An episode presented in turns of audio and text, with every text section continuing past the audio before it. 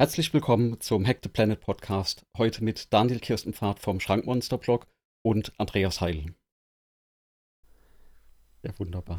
Und dann sollte man, vor, also sollte man mit dem anfangen, was wir gesagt haben, dass wir anfangen wollen. Andreas, du hattest die Idee. Jetzt müssen genau, wir uns vorstellen. Jetzt müssen wir irgendwie den Menschen, die das hören, erklären, wer wir sind. Genau, wer, wer sind wir? Eigentlich ganz spannende Frage, wie es auch dazu kam. Ne? Wir, wir kennen uns da relativ lange schon. Ja. Haben uns aber auch relativ lange nicht, nicht mehr gesehen und gehört. Und äh, haben aber relativ schnell entschlossen, wir machen einen Podcast. Na, und äh, so schnell ist es eigentlich auch entstanden. Ja, ich habe gesehen, du also, hast darüber gesprochen oder geschrieben. Und ähm, ich meine, wir haben ziemlich wenig miteinander geredet in den letzten Jahren, aber dann doch immer wieder irgendwie voneinander gelesen. Der ähm, du hast immer ähm, Twitter und, und, und Facebook und die Sachen da benutzt. Und genau. Ähm, ich glaube, ja, ich über meinen Blog.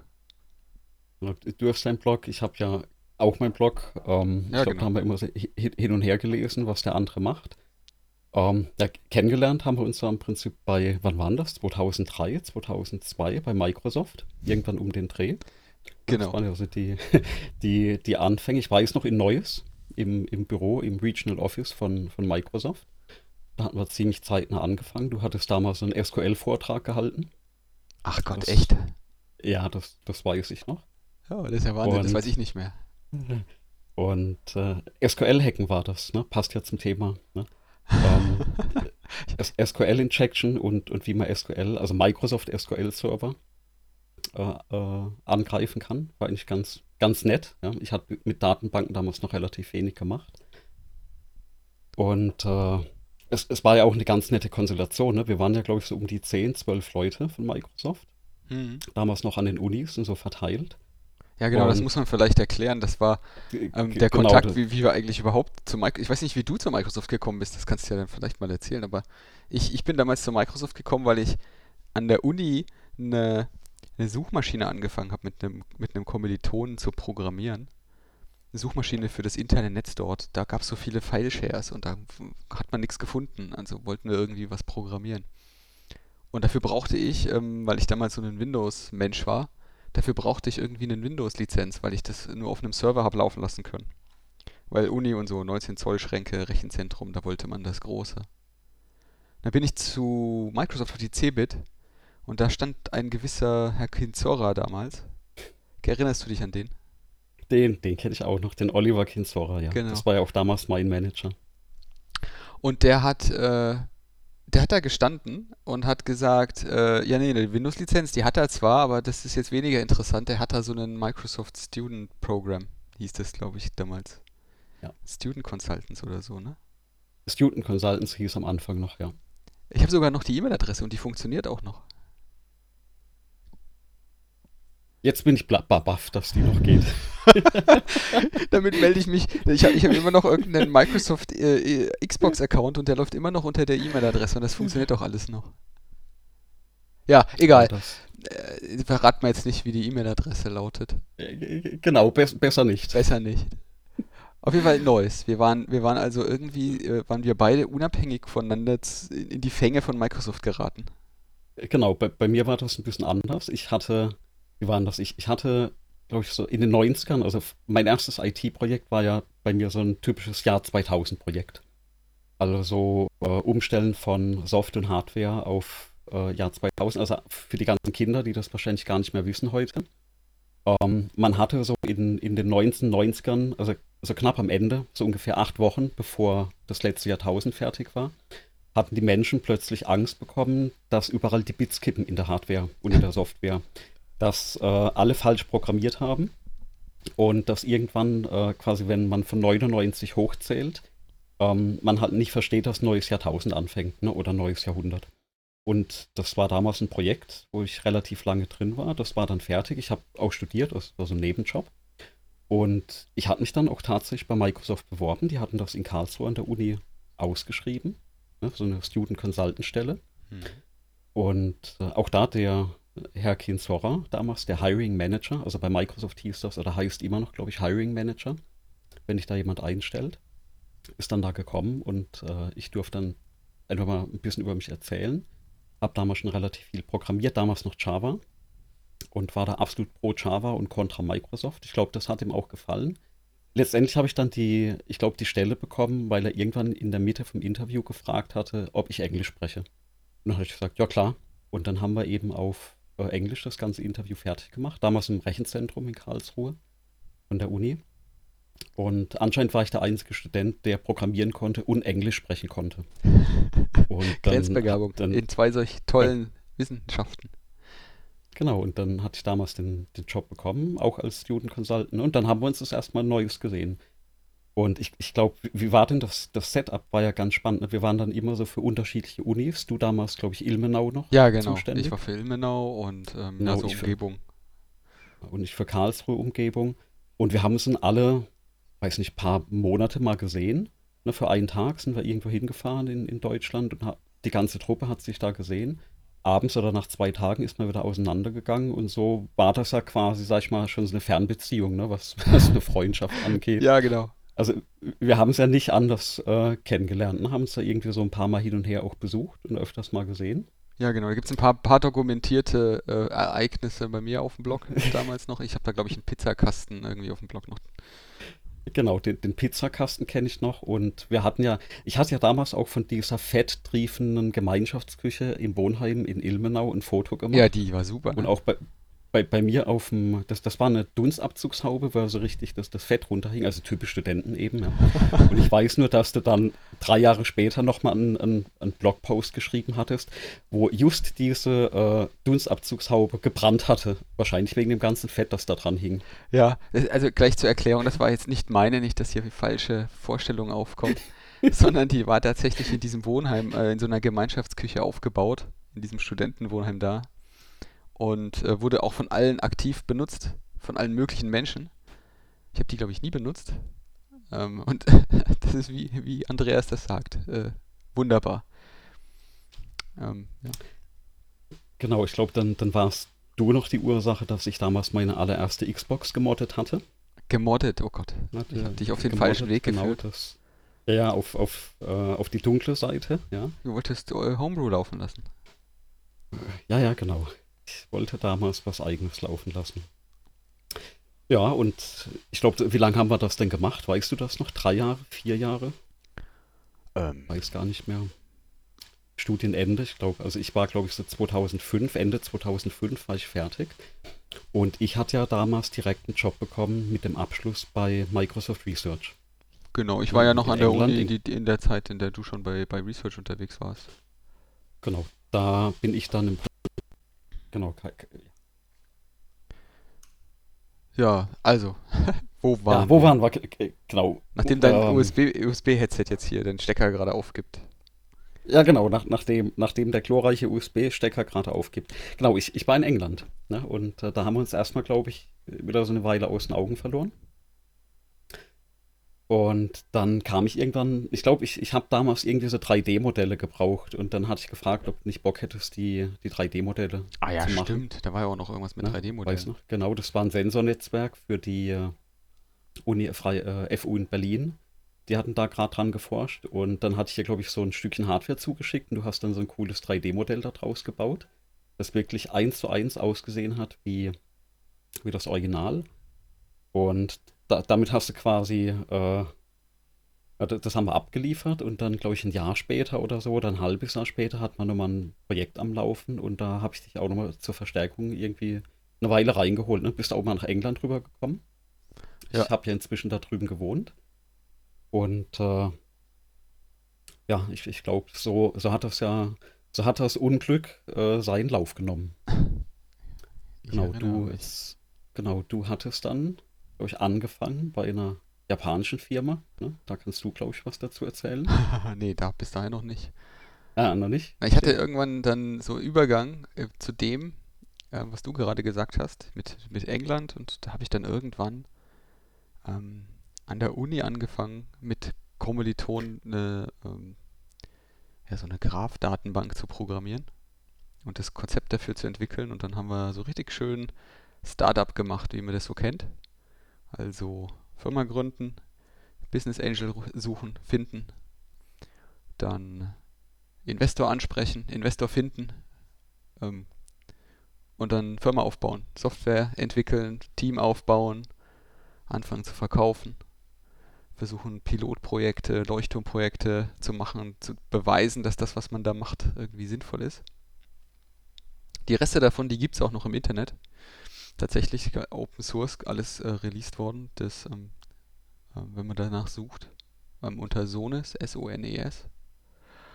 Genau, und daraus hat sich dann sozusagen, als da Geld und äh, ja, Glaube ausging, ich meine, man muss sich überlegen, das, wann war das? Das war ähm, ähm, ja 2000. Das müsste 2009, 2007 2010. bis 2011. Genau, 2007 ja. bis 2011 war das. Da hat also wenn es nicht Mathematiker waren noch, oder irgendwelche Menschen an Universitäten, die sich mit Triple Stores und so Zeug ausgekannt haben, da hat niemand irgendeine Vorstellung gehabt, was jetzt eine Graph-Datenbank das Leben verändern könnte. Und was ist jetzt los? Jetzt äh, hast du Open Graph DB und äh, diese ganzen äh, Graph Query Languages und das ganze Zeug, was, was Facebook unter anderem macht und so und, und, und Microsoft hat eine Graph-Datenbank. Alle haben sie jetzt Graph-Datenbanken. Ja, ist halt jetzt 2019, nicht 2007. Da verstehen die Menschen, was das ist. Genau, aber das stimmt schon, das, das war damals ein Hype-Thema. Also ich hatte das ja, ich habe ja in der Zeit gerade promoviert mhm. und da waren ja Graphendatenbank fürs Abspeichern von semantischen Informationen gerade so hip. Ja, das haben wir gerade alle versucht, ob man damit irgendwas anstellen kann. Genau, stellt sich raus, man kann damit was anstellen. Ähm, man braucht halt ein bisschen mehr Forschung und Vorstellungskraft. Und es ist halt ein Thema, ich meine, das widerspricht so ziemlich allem, was bei mir in, in der Veranlagung ist, nämlich ich bin überhaupt kein Mathematiker und ähm, kein Theoretiker. Ich bin eher Anwender bzw. anwendungsorientierter Entwickler. Wenn ich Software entwickle, dann brauche ich da einen Zweck für. Und das mache ich selten, damit es schön wird, sondern damit ein Problem gelöst wird. Und so eine Graph-Datenbank an sich ist ja schon dann ein sehr, sehr, sehr, sehr technisches Problem. Und ähm, ich meine, du machst jetzt deine, deine Twitch-Streams. Ähm, Bubblesort habe ich mir vorhin angeguckt. ja, genau. Und da, da kommt, mir kommt es halt ähm, so in a nutshell, mir kommt es darauf an, das, was du am Anfang gesagt hast, so, ah ja, das benutzt man eigentlich nie, aber ähm, wenn man das und das Problem hat, dann doch. Also das Problem äh, ist all, all, ein Element falsch sortiert zum Beispiel, dass man das schnell findet bei mit Wappelsort. Genau, das ist so einer der wenigen Einsatzfälle, äh, wo man das tatsächlich einsetzt, oder Einsatzfälle, äh, genau. das ist richtig, wo man, wo man das einsetzen kann, genau. Ja, und, und dieses, Sinn. und dieses ganze, dieses ganze, die ganze Lehre in Deutschland, das machst, das, das machst du ja anders in diesem Falle, bei dieser Aufnahme, die du da gemacht hast, machst du anders, wie das an der Lehre in Deutschland passiert. Ähm, weil ich habe das so erfahren, dass man da das eben genau nicht erklärt kriegt. Man kriegt die Theorie dahinter erklärt und das war's. Aber was das bedeutet, ja, wenn man da keine Anwendungsfälle hat oder das selber anwendet, keine Chance, das zu erfahren. Und insofern, ähm, ja, kam dann eins zum anderen. Ich habe dann mit der Gründung des Unternehmens, dieses Startup Zones, habe ich damals auch die Uni beendet ähm, nicht erfolgreich, sondern abgebrochen. Kann also ein, ein abgebrochenes Informatikstudium vorweisen. Das, ähm, das ist ja äh, hoch angesehen, wie ich höre, in, in, in Kreisen von Gründern. Insofern bin ich da, bin ich da auch gut ausgestattet. Und als das, wie gesagt, zu Ende ging, habe ich, da habe ich dann angefangen, für, den, äh, für ein japanisches Unternehmen zu arbeiten. Und erstmal überhaupt nicht, weil ich nach Japan wollte und was mit Japan zu tun haben wollte, sondern weil ich äh, nach Bamberg wollte. Ich habe nämlich meine Frau kennengelernt, da, da lebe ich auch ähm, seitdem. Ähm, und Bamberg ist äh, so in Bayern, ähm, Oberfranken, wenn man es ganz genau sagen will. Weil Bayern, das ist ja immer so schwierig. Und das ist ja auch ein ganzes Stück weg, wo du bist. Du bist ja Karlsruhe Gegend und auch jetzt nochmal genau, umgezogen ja. vor kurzem. Und äh, da habe ich für eigentlich einen, auch wieder ein Startup arbeiten wollen, das es hier in Bamberg gibt. Das ist so ein E-Commerce-Startup gewesen. Die hießen Tradoria. Cooler Name. Und ähm, die haben einen, einen, CTO gesucht, einen Technikchef. Ähm, stellt sich raus, ich fand die gut, die fanden mich gut. ähm, habe ich da mal angefangen. Und sozusagen meine erste Diensthandlung dort war ähm, das Ding umbenennen. Und zwar in Rakuten, äh, Rakuten Deutschland. Und das ist jetzt auch schon so dieser Name, der jetzt aktuell so ein bisschen bekannter wird. Ich meine, Rakuten kennt. Kennst du Rakuten? Ich kenne Rakuten. Ich, ich habe da sogar schon eingekauft. Ja, ja sehr gut. Ähm, und, und viele, viele, die jetzt zuhören, wenn die werden vielleicht im ehesten Rakuten noch kennen, entweder wenn sie einen Fernseher einschalten, da gibt es dann Rakuten TV als Icon bei den meisten Fernsehern. Was dann sowas wie, wie, wie, wie Movie Pilot oder so ist. So, so, so ein Filmleihdienst. Manche werden es von Kobo kennen oder Tolino. Den gehört Tolino. Ähm, also E-Book-Reader. Und Fußballfans kennen es von FC Barcelona, ist irgendwie das Ding, was auf dem Trikot vorne drauf steht. Ist der Hauptsponsor von FC Barcelona. Genau, und ich, ich habe da sozusagen für die E-Commerce, für den E-Commerce-Teil die, die, die äh, das Deutschland-Team versucht ähm, zu Erfolg zu führen. Und, und, das war ja wieder ein Moment, wo, glaube ich, da sind wir wieder mal in Kontakt gekommen an der Stelle, weil ich war da gerade aus England zurück. Mhm. Und äh, da wollte Rakuten, glaube ich, und das haben sie inzwischen auch ja gemacht, in Paris ein Forschungszentrum aufmachen. Ja, genau. Und, und da war ich damals noch mit, äh, habe ich noch geskypt mit, mit Japan, weil die quasi jemand gesucht hatten und hatten gedacht, Mensch, ich könnte ja eigentlich ganz gut hinpassen. Mhm. Und bei mir war es aber so ähnlich wie bei dir. Also familiär, ich hatte damals meine auch jetzige Frau kennengelernt und habe gesagt, nee, ist jetzt so familientechnisch ein bisschen ungeschickt, jetzt gerade wegzugehen ne? und gerade nach Frankreich, also nochmal komplett umziehen. War nicht ganz so einfach und habe mich dann eher dagegen entschlossen und bin so eben nicht bei Rakuten gelandet. Sonst hätten wir vielleicht nochmal mehr miteinander zu tun gehabt. Ja, sicherlich, weil ich, ich war dann äh, tatsächlich relativ häufig auch in Paris ähm, in dem Büro dort. Die Firma hieß ja Price Minister, aber das, was du äh, sozusagen im Gespräch warst, das war äh, das RIT, Rakuten Institute äh, of Technology, Technology. Das, waren die, das Research, die, die sozusagen der, der, der Forschungsarm von, von Rakuten. Die haben auch ganz interessante Projekte in, in, in Frankreich, Paris gemacht. Aber das wäre tatsächlich so gewesen, dass du jetzt nach Paris ziehen müssen. Und ähm, das kann ich dir jetzt tatsächlich nicht verdenken, dass du nicht nach Paris gezogen bist. Das wäre jetzt auch nicht mein erster, meine erste Wahl als Wohnort. Auch noch, auch damals nicht und heute, heute ähm, noch eher weniger. Und es ist ja tatsächlich, glaube ich, direkt in Paris, ne? Äh, also das ja, das, ist, also das also geht Zentrum. noch direkt, ja genau, das ist also wirklich Zentrum. Das, es geht fast nicht zentraler. Du läufst, glaube ich, fünf Minuten, wenn es langsam läufst, ähm, bis zum Eiffelturm. Das also, ich bin da nie hingelaufen, weil da sind mir zu viele Touristen gewesen, aber ich war immer im Büro und das war sowas von zentral. Also da war wirklich alles ziemlich nah wenn man auf der Google Maps da guckt, da ist da auch der Louvre nicht weit weg und das ist alles ziemlich, ziemlich nah.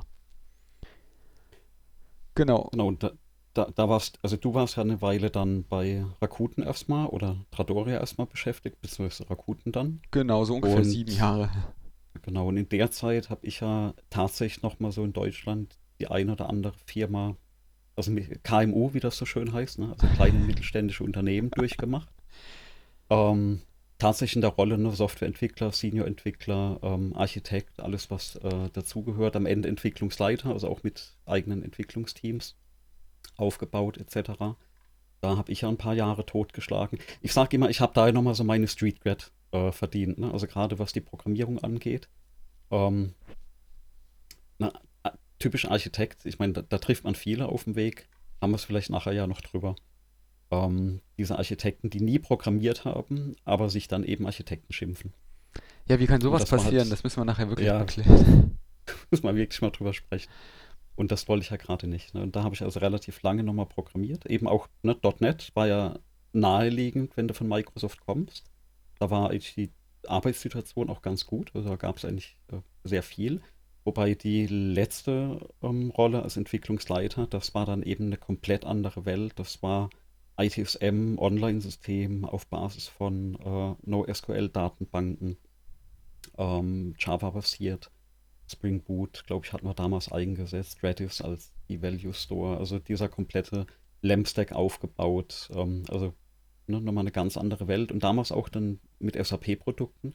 Damals kam ja SAP schon mit dieser S, äh, S4 HANA auf den Markt. Da hieß es, doch HANA hieß es damals schon. Hm. Also SAP in Memory Datenbank sollten wir da anbinden.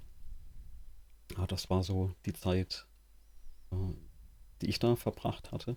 Und dann habe ich es ja vor sech, knapp sechs Jahren verschlagen, erstmal zu dem Drogeriemarkt oder zur IT-Tochter, die inzwischen der MTech heißt.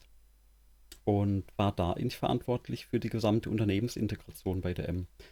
Das ist alles, was an Daten rein und raus fließt, was auch ein paar Terabyte am, am Tag waren.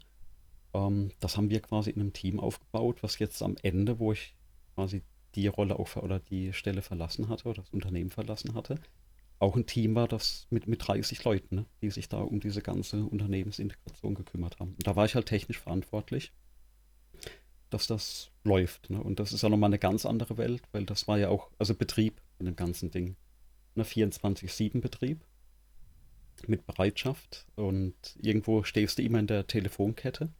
Am Anfang war ich ja im Prinzip noch als Inhouse-Consultant und, und Architekt unterwegs und am Ende auch, also nennt sich da oder nennt sich da produktverantwortlich. Im Prinzip ein Produktmanager für das IT-Produkt. Und da stehst halt schon in der, sag ich mal, äh, Anrufkette, wenn irgendwas mal nicht mehr geht. Das heißt auch am Wochenende. Ja, ich meine, glaube aus, aus diesem, aus diesem Schützengraben können wir dann ja auch berichten. Ähm, da, genau. Weil Operations oder dieser ganze DevOps-Teil, das ist auch was, was mein Leben die ganze, eigentlich immer begleitet hat. Ähm, ob ich das jetzt sozusagen ausschließlich noch äh, in meinem Haus auslebe. Ähm, aber so grundsätzlich, so bei speziell bei Rakuten, da war dafür ein großer Teil davon auch ähm, Rechenzentrum, Infrastruktur, Serveraufbau, Backend, das volle Programm. Und das klingt jetzt so, als hast du da so ähnliche Erfahrungen im Backend gemacht. Und wenn ich deine Blogartikel über Ansible und so weiter lese, dann, dann ja. Richtig ich war ja dann an dem Punkt, wo ich das tatsächlich für zu Hause eingesetzt habe, wo ich gesagt habe, diese komplette Betriebsthematik machst du halt für dich auch daheim. Also gerade wenn du das alles lernst.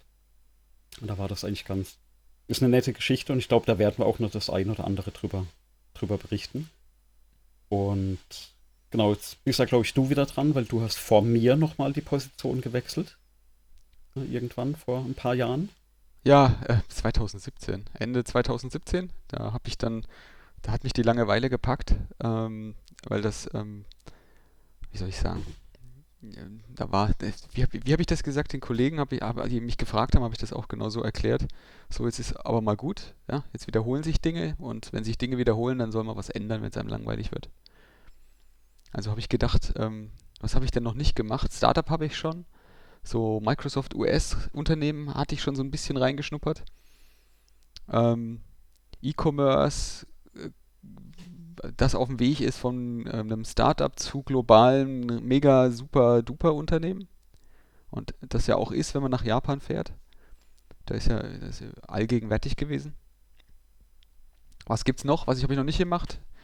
Deutscher Öldampfer habe ich noch nicht gemacht. Deutsches Riesenschiff, Dickschiff. Ähm, und tatsächlich ist es so, dass, ähm, dass es da so ein Dickschiff gibt, äh, das ganz schön viel interessante Technik zusammenfasst. Und ich bin, wir haben es jetzt gerade eben schon angesprochen, so auch auf dem Gebiet ähm, Hausautomatisierung, Internet of Things, heißt das ja neudeutsch, hochgradig interessiert, ähm, schon seit Jahren. Und ja, da hat die, die haben dann angefangen da ähm, bei, bei Siemens ähm, im Namen, unter dem Namen Mainz 4 da Sachen zu machen. Also habe ich gedacht, hm, guckst du mal, was die so treiben. Da bin ich jetzt seit September 2017 und habe einen heilen Spaß bei, äh, dabei. Das ist nämlich ähm, viel weniger Dickschiff, wie man denkt. Die sind, die sind sogar ziemlich flott unterwegs. Gibt immer wieder so Dinge, wo man sich denkt, Himmel, Herrgott, warum? Aber ich muss schon echt sagen, ähm, Zielstellung war keine Langeweile. Die Zielstellung, die ist bislang vollumfänglich erfüllt.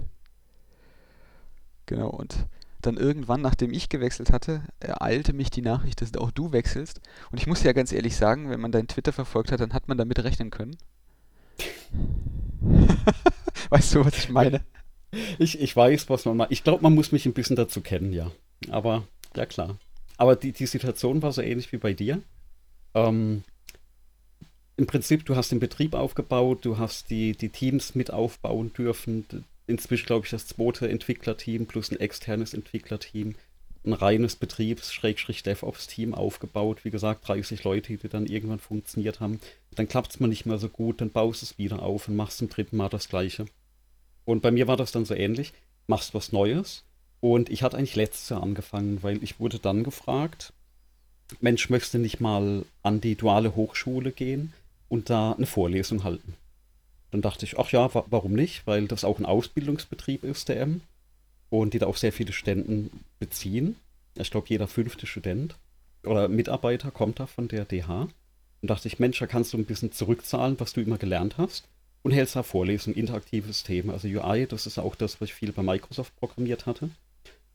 Und ja, so habe ich dann, glaube ich, drei Semester schon mal Vorlesen gehalten da. Und dachte ich, Mensch, das macht eigentlich Spaß, ne? den, den Leuten das beibringen, wo ich mich im alltäglichen Beruf immer drüber aufreg, dass sie das nicht wissen. Ja, und äh, besser machen ist die Devise. Und dann kam tatsächlich ein neu eingestellter Kollege dazu und hat gemeint, Mensch, Andreas, du dozierst so viel. Ja, also du, du erklärst den Leuten das immer so. Und eigentlich wäre das doch richtig was für dich, ähm, das zu machen. Ne? Und dann dachte ich, ja, mal gucken, was es so gibt. Und habe mich dann an einer Hochschule beworben, ein bisschen informiert. Und da gab es auch eine sehr coole Ausschreibung für eine Professur für Software Engineering oder Methoden des Software Engineerings. Ich habe jetzt auch seit zehn Jahren bin ich in diesem ganzen agilen Feld unterwegs, also Scrum, äh, Kanban. Habe da auch die, die Teams teilweise als Scrum Master oder eben Product Owner ähm, begleitet und, und mit aufgebaut. Und dachte, Mensch, das, das willst du, kannst du den Leuten dabei bringen. Und dann hatte ich da mal ja, ein bisschen was vorgetragen. Ne, und da wieder so typisch, du musst ja auch einen Vortrag auf, auf Englisch machen, weil die, äh, das Studium ist ja international. Und das konnte ich ja anscheinend auch. Es ist wieder so die gleiche Mischung wie bei Microsoft. Ne? Einmal musst du ein bisschen Technologie können und dann musst du Englisch können. Das ist also, kann man sich echt merken. Das äh, sind wirklich so zwei Fähigkeiten, die man braucht in der Branche. Und dann wollten die mich, ne? Dann habe ich einen Ruf bekommen und habe dann auch zugesagt und mussten auch schweren Herzens dem, dem aktuellen Arbeitgeber kündigen. Das, äh, das hat schon Spaß gemacht, aber war halt inzwischen auch immer wieder das Gleiche. Und da geht es im Prinzip jetzt im September los. Ne? Ab 1.9. darf ich da Vorlesungen halten und baue da im Prinzip ähm, die ganzen, sag ich mal, Hot Topics mit auf. Ja? Also Cloud Computing, DevOps, ähm, alles, was noch so kommt in den nächsten Jahren und was es an den anderen Hochschulen nicht gibt. Und da habe ich auch gesagt, Mensch, da musst du was anderes machen. Ja, alles, was noch ja, fehlt. Ne? Alles, was noch fehlt, genau, alles, was es noch nicht gibt. Und so bin ich eigentlich auch dann lustigerweise zu dem Streaming gekommen, weil die Ständen mal gefragt hatten, ob, er, ob man da nicht sowas machen könnte mal. So aller Nachhilfe. Und so bin ich irgendwie bei, bei Twitch gelandet und dachte, Mensch, das kannst du mal machen oder könntest mal irgendwann machen habe mir das angeguckt, habe mich da durchgeklickt und habe das mal einfach wirklich aus Spaß abends gemacht, noch mit einer ganz schlechten Qualität, mit einem ganz, ganz schlechten Mikrofon. Habe das auch, also ich kenne da auch keine Scham, das habe ich auch direkt auf YouTube gepackt, dass man so über die Jahre dann vielleicht den Fortschritt auch sehen kann. Und ja, so soll das eigentlich das Unglück sein oder das Unheil seinen Weg genommen und dann hat eben ja, mal getwittert, dass ich auch Bock hätte, einen Podcast zu machen. Ne? Und da sieht's mal jetzt. Ja, äh, Podcast, es klingt immer interessant. Ich habe immer die Sorge, dass das, das hört sich doch keiner an. Aber das werden wir dann schon sehen. Und wenn sich es keiner anhört, ist es auch egal. Ist ja, ist ja für uns, ne? Also, das, also ich glaube, das ist vielleicht auch ganz spannend. Äh, ich werde immer ganz oft gefragt, warum ich blogge. Also warum ich einen, einen Blog habe. Den habe ich jetzt auch schon 15 oder mehr Jahre. Ja. Bei dir ist es ja so ähnlich, ne? Der, der läuft ja auch schon 15, 20 Jahre wahrscheinlich. Ja, nee, noch nicht so ganz. Warte mal, das habe ich doch gerechnet. Ähm, 14. Neun, äh, 15 Jahre, 15 Jahre. 15 Jahre, ne? Also bei mir war auch das Jubiläum, glaube ich, vor kurzem. Und ich, ich mache das ja vorrangig für mich. Ne? Also im Prinzip ist es, ich suche mal wieder irgendwas bei Google und in der Regel bekomme ich als ersten Treffer meinen eigenen Blog. Das ist für mich quasi mein, mein Memex, also das Gedächtnis, wo die ganze Info ja, genau, steht, was ich sonst vergessen würde. Das ist einmal der, der, Beweis, dass man viel bloggt und zum anderen der Beweis, dass man ein ziemlich äh, siebiges Gehirn hat. Geht mir nämlich auch so. Und dafür schreibe genau. ich das auch auf. Ich blog aus demselben Grund und im Grunde ist das jetzt hier auch aus keinem anderen Grund. Außerdem kann ich so meine Frau zwingen, dass sie es anhört. Und ich hatte ja, ich hatte ja wieder einfach Lust drauf. Einfach so der Austausch, ne? Mit jemandem, so einem Sparringpartner, wo du auch so ein bisschen über Technologie philosophieren kannst. Ähm, was gibt's gerade? Ne? Was kann man machen? Ne? Welche Ideen hat man so? Ein bisschen den Austausch. Das ist auch das, was mir so im, sag ich mal, alltäglichen äh, operativen G Geschäftsumfeld eigentlich gefehlt hat. Da bist du einfach nicht mehr dazugekommen, du bist so in dem Hamsterrad drin, hältst halt was am Laufen, das ist auch bedingt befriedigend an der Stelle, aber du bist halt nicht mehr so bleeding edge, ja? Also du kriegst halt nicht mehr die neuen Technologien mit, du hältst halt Dinge am Leben, die vielleicht schon seit zehn Jahren im Betrieb sind und das sind halt andere Dimensionen. Ne? Du denkst halt drüber, wie du die 160 Server für die nächsten zehn Jahre aufgrund von gesetzlichen Anforderungen am Leben hältst, ja. Hm. Ist halt nochmal. Aber da tust du jetzt. Andere. Ja. Da tust du jetzt Großes, wenn du das in der Lehre jetzt ordentlich durchsetzt, umsetzt. Ähm, weil das natürlich dazu führt, dass die Erfahrung, die ich gemacht habe, ich habe bei, bei Rakuten im Speziellen sehr viele Leute eingestellt, sehr viele äh, ja, Bewerbungsgespräche geführt. Und da, da ist es schon sehr auffällig, wie wenig tief heutzutage eine Universität, also bislang, sage ich mal, die Menschen darauf vorbereitet, was da so passiert. Das stimmt tatsächlich. Also das sehe ich auch gerade an der Hochschule, wo, wo ich jetzt anfange. Ähm, die setzen sehr viel auf Praxis. Also sehr viel Übung, sehr viele ähm, Projekte, die die machen müssen, auch teilweise Projekte mit Firmen. Ähm, und das macht, glaube ich, Sinn, weil was bringt es denn, wenn jemand von der Ausbildung quasi rauskommt und nichts kann? Ne, er kennt zwar die ganze Theorie, er wüsste zwar in der Theorie, wie eine Graphendatenbank funktioniert, hat aber keine Ahnung, wie er so ein Ding anprogrammiert. Ne, er weiß in der Theorie, wie eine Webseite funktioniert, hat aber im Leben noch nie äh, eine Webseite programmiert. Oder Cloud Computing. Hat zwar schon mal gehört, auf irgendwelchen Nachrichtenportalen was gelesen, hat aber keine Ahnung, wie er einen Container in die Cloud bekommt. Er weiß noch nicht mal, was ein Container ist. Ja. Also ich, ich spreche ja nicht von den Dingen auf den Schiffen.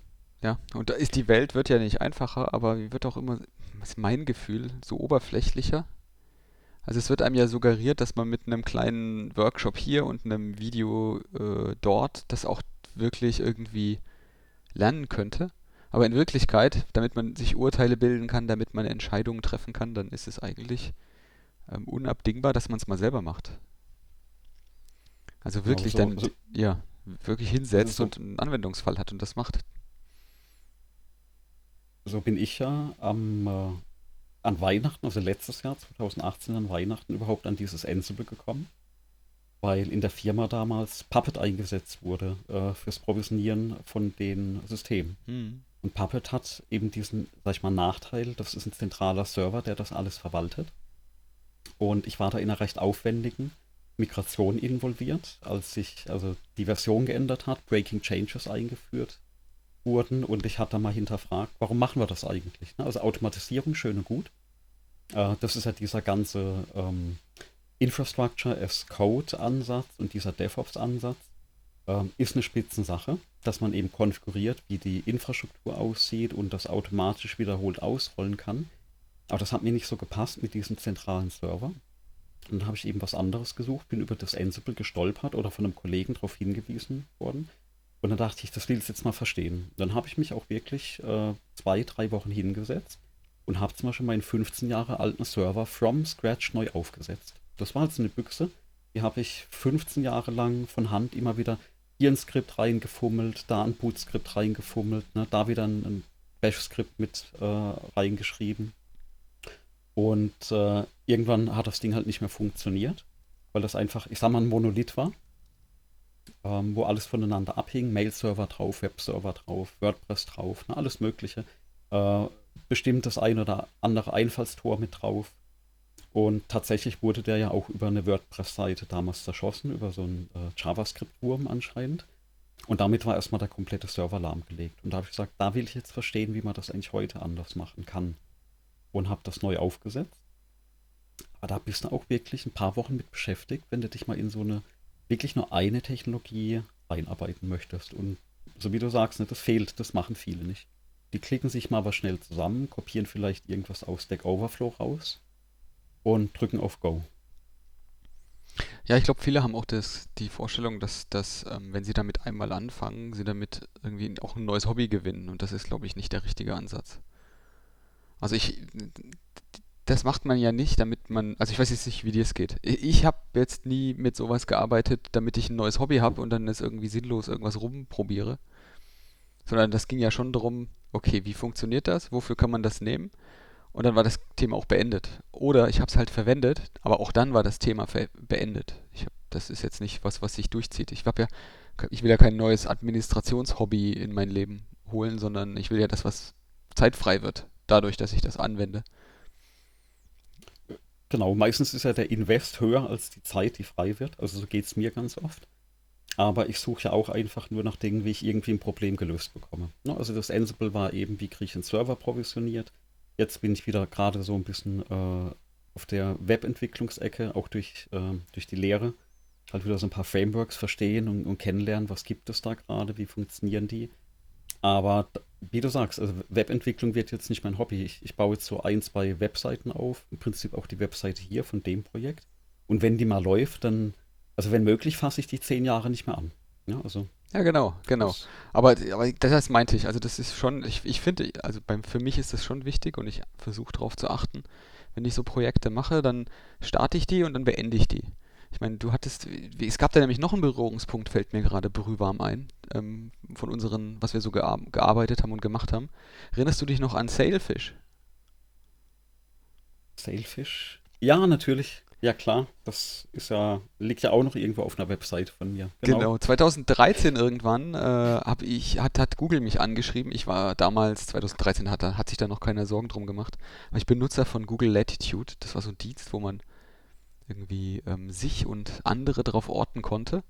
Und innerhalb von der Familie, wenn man viel unterwegs ist, wenn man reist, ist es total praktisch, wenn man sehen kann, wo andere Menschen sind. Das geht mittlerweile wieder, aber damals, 2013, hat Google gesagt, das ist alles total toll, dass es das gibt, aber das Produkt kündigen wir jetzt hier so ab. Das gibt es nicht mehr demnächst. Und dann stand ich da und hatte das Problem, dass ich das ja wirklich viel genutzt habe. Ähm, auch integriert in, in den Hausablauf, ähm, einfach, ähm, dass das Haus weiß, wo man ist und dann entsprechend reagiert. Und gab es jetzt, sollte es jetzt nicht mehr geben. Also habe ich mich hingesetzt und habe das dann, ähm, ist auch so wie du wie bei dir Ansible, ist ein ähm, ja, so ein, so ein Weihnachts- über die Feiertage Projekt gewesen und habe ähm, ja, einen, so einen Location Service, so einen Tracker programmiert. Habe da auch damals jemanden noch gefunden, der sich, sich gut darauf verstand, Node.js zu programmieren, weil das sozusagen auch mein allererstes Node.js-Projekt gewesen ist für das, für das Backend. Und siehe da, da ähm, kam dann eine iOS-App bei raus, ähm, eine API-Dokumentation, einen Server mit Docker und dem ganzen Zeug, was dazugehört, das laufen zu lassen. Und das ist tatsächlich seit 2013 läuft das produktiv. Und ich habe das eigentlich außer iOS-Updates nicht wieder angefasst seitdem. Also das läuft einfach, das verkauft sich tatsächlich auch, das kann man äh, käuflich erwerben. Ähm, und, und das funktioniert einfach. Auch für die Menge Leute, die das sind. Man kann den Server selber betreiben. Also ich meine, hm. Genau, und, und, zeitgleich hatte sich meine Frau damals so ein Telefon gekauft von, ich glaube, ein schwedischer Hersteller, so ein Spin-off von Nokia war das, äh, Jolla. Das soll ja nochmal so eine Konkurrenz zu den ganzen Smartphones werden. Und darauf lief Sailfish OS. Und da hat ja dann äh, einen Artikel, äh, oder ich wollte einen Artikel drüber schreiben, damals für die Web and Mobile und habe nach einem Thema gesucht. Ne? Und das war dann genau auch so ein Projekt, wo ich gesagt habe, okay, jetzt baue ich mal eine Sailfish-App, jetzt bräuchte ich irgend oder Sailfish OS-App und ich bräuchte irgendwas, wo man anprogrammieren kann. Und dann bin ich eben über dein Projekt gestolpert und habe dann ja auch ein Sailfish OS Client äh, äh, für das äh, für dein Projekt geschrieben mhm. Ne? und damals auch veröffentlicht. Und ich glaube, der hat auch funktioniert und der wurde auf einem einen oder anderen runtergeladen. Ähm, das Sailfish OS und das Jolla, das hat sich leider nicht durchgesetzt, obwohl es gar kein schlechtes Telefon war. Und ja, das, aber dann war das auch fertig. Ne? Mal gelernt, wie das geht, ein neues Framework gelernt, mal gelernt, wie man auf so einem mobilen Gerät äh, programmieren kann. Mit Qt war das damals als Framework. Ah. Und Ich habe ich hab's mir, ja. ich hab mir die, die Screenshots immer angeguckt, ich hatte aber kein Gerät und ich kannte auch offen gestanden niemanden, der, der dieses Gerät auch hatte oder irgendein Gerät gehabt hätte mit Selfish OS. Ich weiß gar nicht, ob das jetzt mittlerweile als Emulator oder sowas gibt. So, es, es, es, gab tatsächlich, ich glaube, ein Eclipse-Plugin war das, das es gab mit Emulator, auf dem das lief. Mhm. Ähm, aber ich habe auch außerdem einen Gerät, was meine Frau damals hatte, ähm, niemand gekannt, der so ein Ding hatte. Und ich habe ja natürlich auch, also was ich geschwitzt habe, wenn ich darauf das Ding deployed hatte, ja, weil es ist eine Hardware, die du hast. Und hast du halt was zum Testen und programmierst auch teilweise so, so weit wie es ging, eben Hardware nah auf irgendwas zugegriffen, was API-technisch im Gerät drin ist. Und ich dachte halt immer, okay, Emulator schön, schön und gut, aber wenn ich das jetzt auf ihrem Gerät installiere, und das war halt kein Dev-Gerät, und so hat es da schon angefangen, ich muss das Ding ja einstellen als Entwicklergerät, dass man ein paar Dinge mehr machen konnte, vor allem eben Software drauf aufrollen konnte.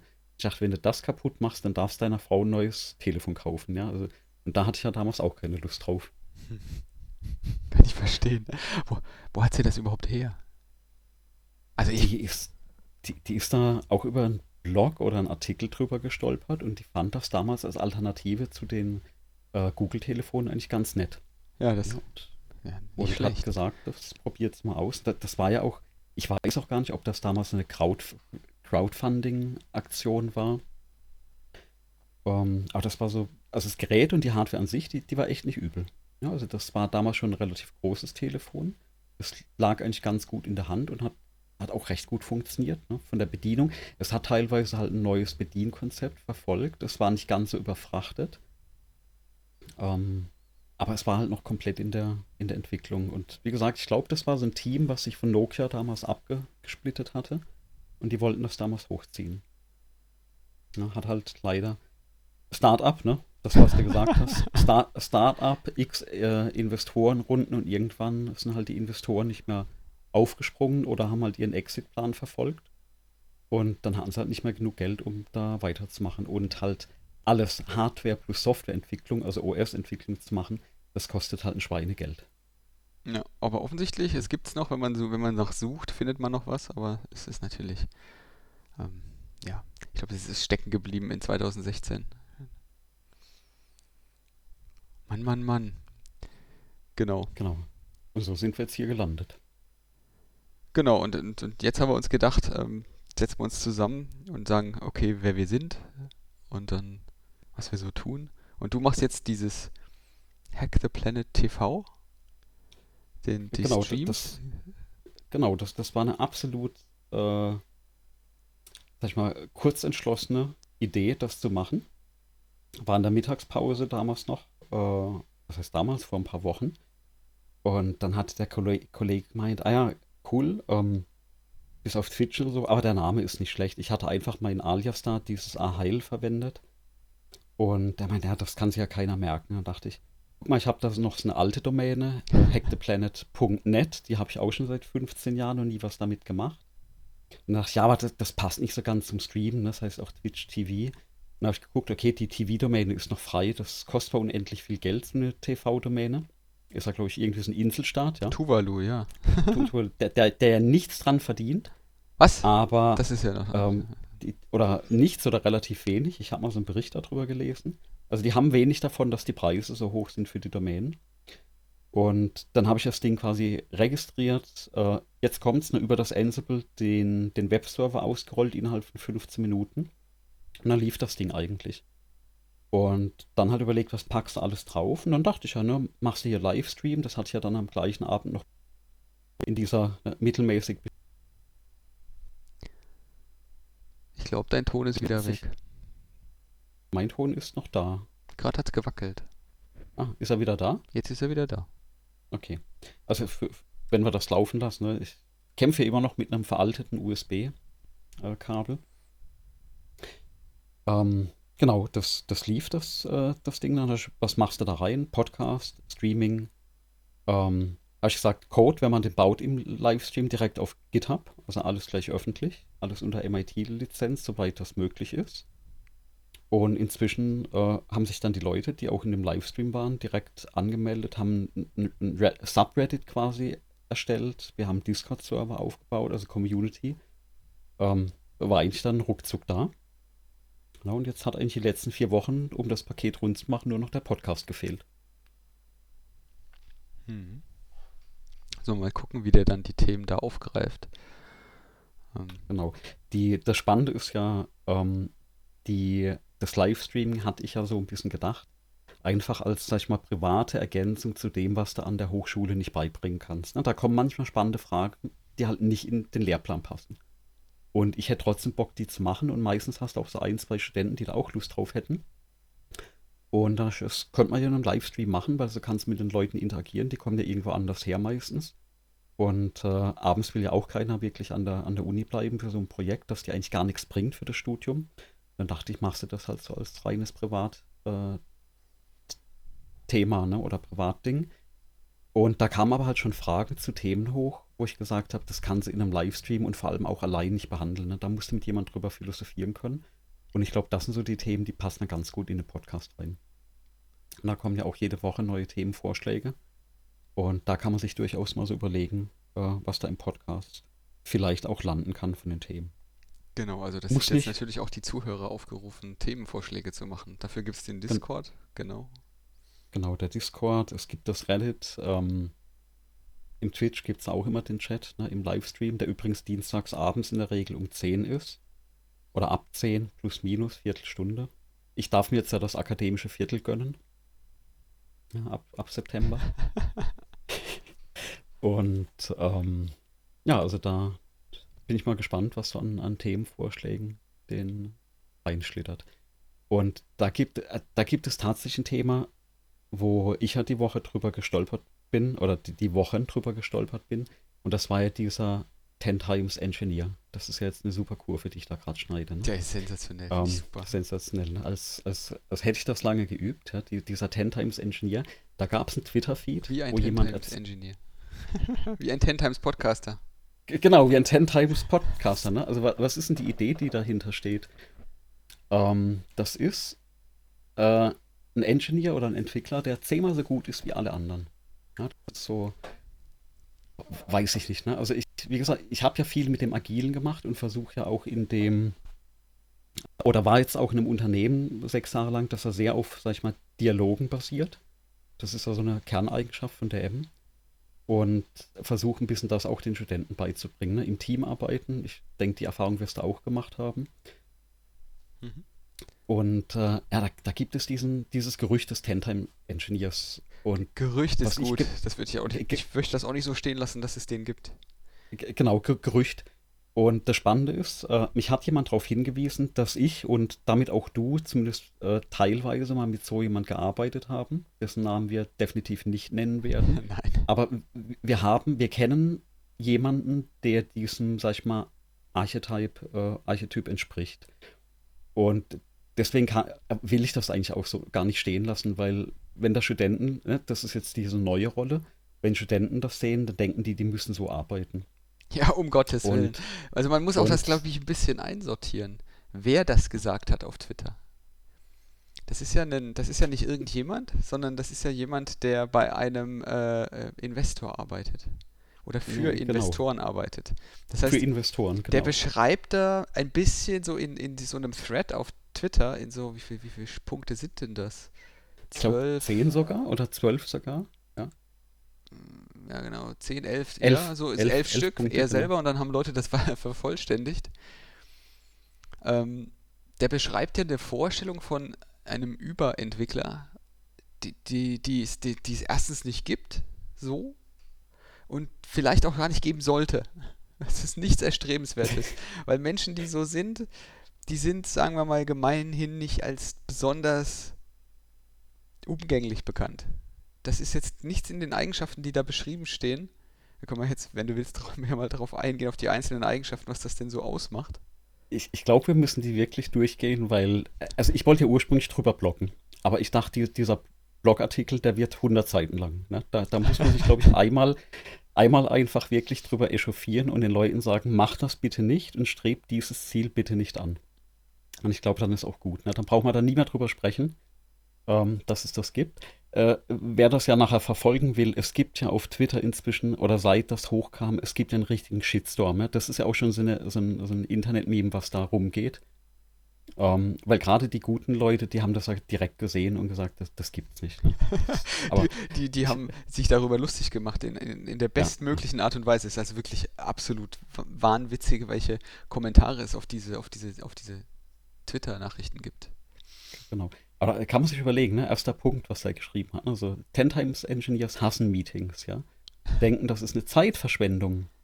Ähm, und das, was da diskutiert wird. Und die gehen da nur hin, weil es der, der Manager befiehlt.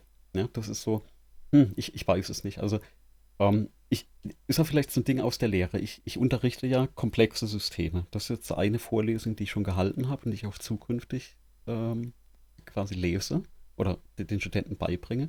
Unser ein Punkt, den ich da immer wieder aufbringe, sind Kommunikationspfade. Ne, je mehr Menschen in einem Team sind, desto mehr Abstimmung brauchst du. Und klar, ganz ehrlich, Meetings hasst jeder, also gerade Techniker. Ähm, da brauchst du keinen Ten-Time-Engineer. Ja, also wenn, Meetings. Ne, genau, nutzlose Meetings, das ist der Punkt. Was der wohl von, ähm, einem, von einem Gehaltserhöhungsmeeting hält. Ja, brauchst du nicht. Ne? Ist waste of time. ja, ich glaube, ich glaub, dass, dass, man kann am Einstieg schon sagen, dass das Schwierige an diesen Aussagen, die dieser Investor da trifft, ist, ähm, die sind immer so schwarz und weiß. Die sind halt so maximal krass ausgedrückt. Aber äh, polarisi also polarisieren, aber fast, glaube ich, immer nur in eine Richtung, ja? Also.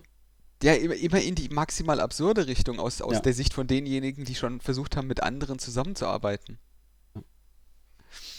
Also ich, ich kann ja, gerade was die Meetings angeht, kann ich mal aus dem Nähkästchen plaudern. Also das beste Team, was ich hatte, und da haben wir tatsächlich Statistiken drüber geführt, dieses Team hat insgesamt nur 13% seiner Time für Meetings benötigt.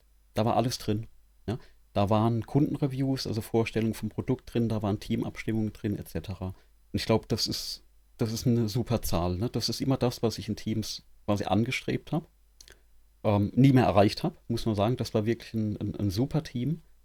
Und äh, das war für mich immer so die Kennzahl. Also 13 Prozent. Wie viele Meetings. Leute? Das waren äh, sieben Leute. Wow, ganz schön groß. Und, und das ist ein großes Team, ne? Das ist so, wo, wobei sind diese Two, two uh, Pizza Hole eigentlich noch ganz gut reinfällt. Also mit zwei Familienpizzen bekommst du die satt. Ähm, aber das hat geklappt, ne? Das, man braucht halt sehr viel Disziplin bei sowas, ne? Also Meetings, wirklich Timeboxen, ähm, Agenda, du weißt, du machst ein Meeting fertig und du gibst den Leuten auch die Gelegenheit, wenn du da fehl am Platz bist, dann geh. Ne? Also ich habe da immer gesagt, Tag der offenen Tür. Wenn du das Gefühl hast, dass du in dem Meeting nichts beitragen kannst oder die Info in dem Meeting nicht für dich ist, dann geh. Ja, das. Ich meine, man kann das auch höflich machen. Man kann ja durchaus sagen, ähm, ich glaube, ich bin hier fehl am Platz. Ähm, ich habe noch andere Aufgaben, dann ist es ja kein, kein Thema. Ne? ja, ich habe mit solchen Aussagen habe ich immer die Erfahrung gemacht, dass das Menschen meistens machen, die ähm, aus anderen Gründen zur Tür wollen. Ähm, das führt dann aber meistens dazu, mh, hm, dass die dann weniger gut Bescheid wissen und dann doch nochmal eine Abstimmung brauchen. Wegen ihnen dann, weil sie selber dann einfach die Info noch nicht hatten. Und, und das ist ja dann auch nicht so toll.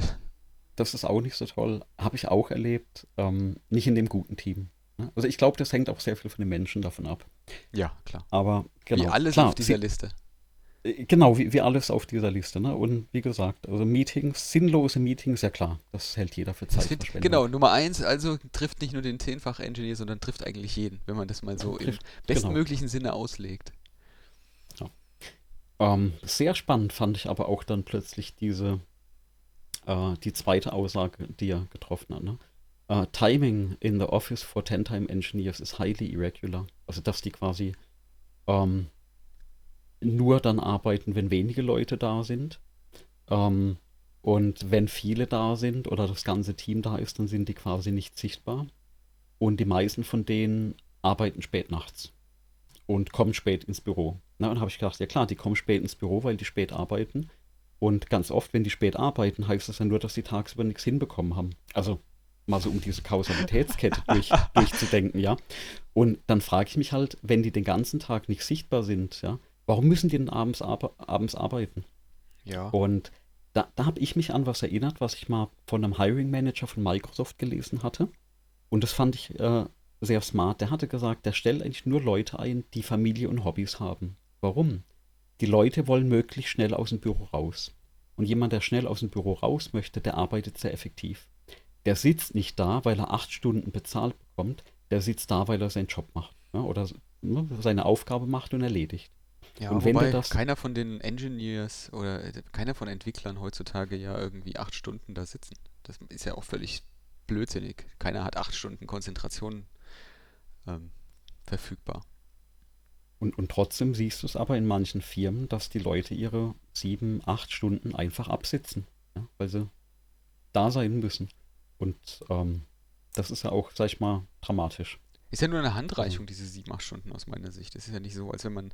Also ich meine, natürlich gibt es Menschen, die stempeln dann da und gehen dann da einfach aus Selbstschutz. Und das finde ich völlig okay nach acht Stunden.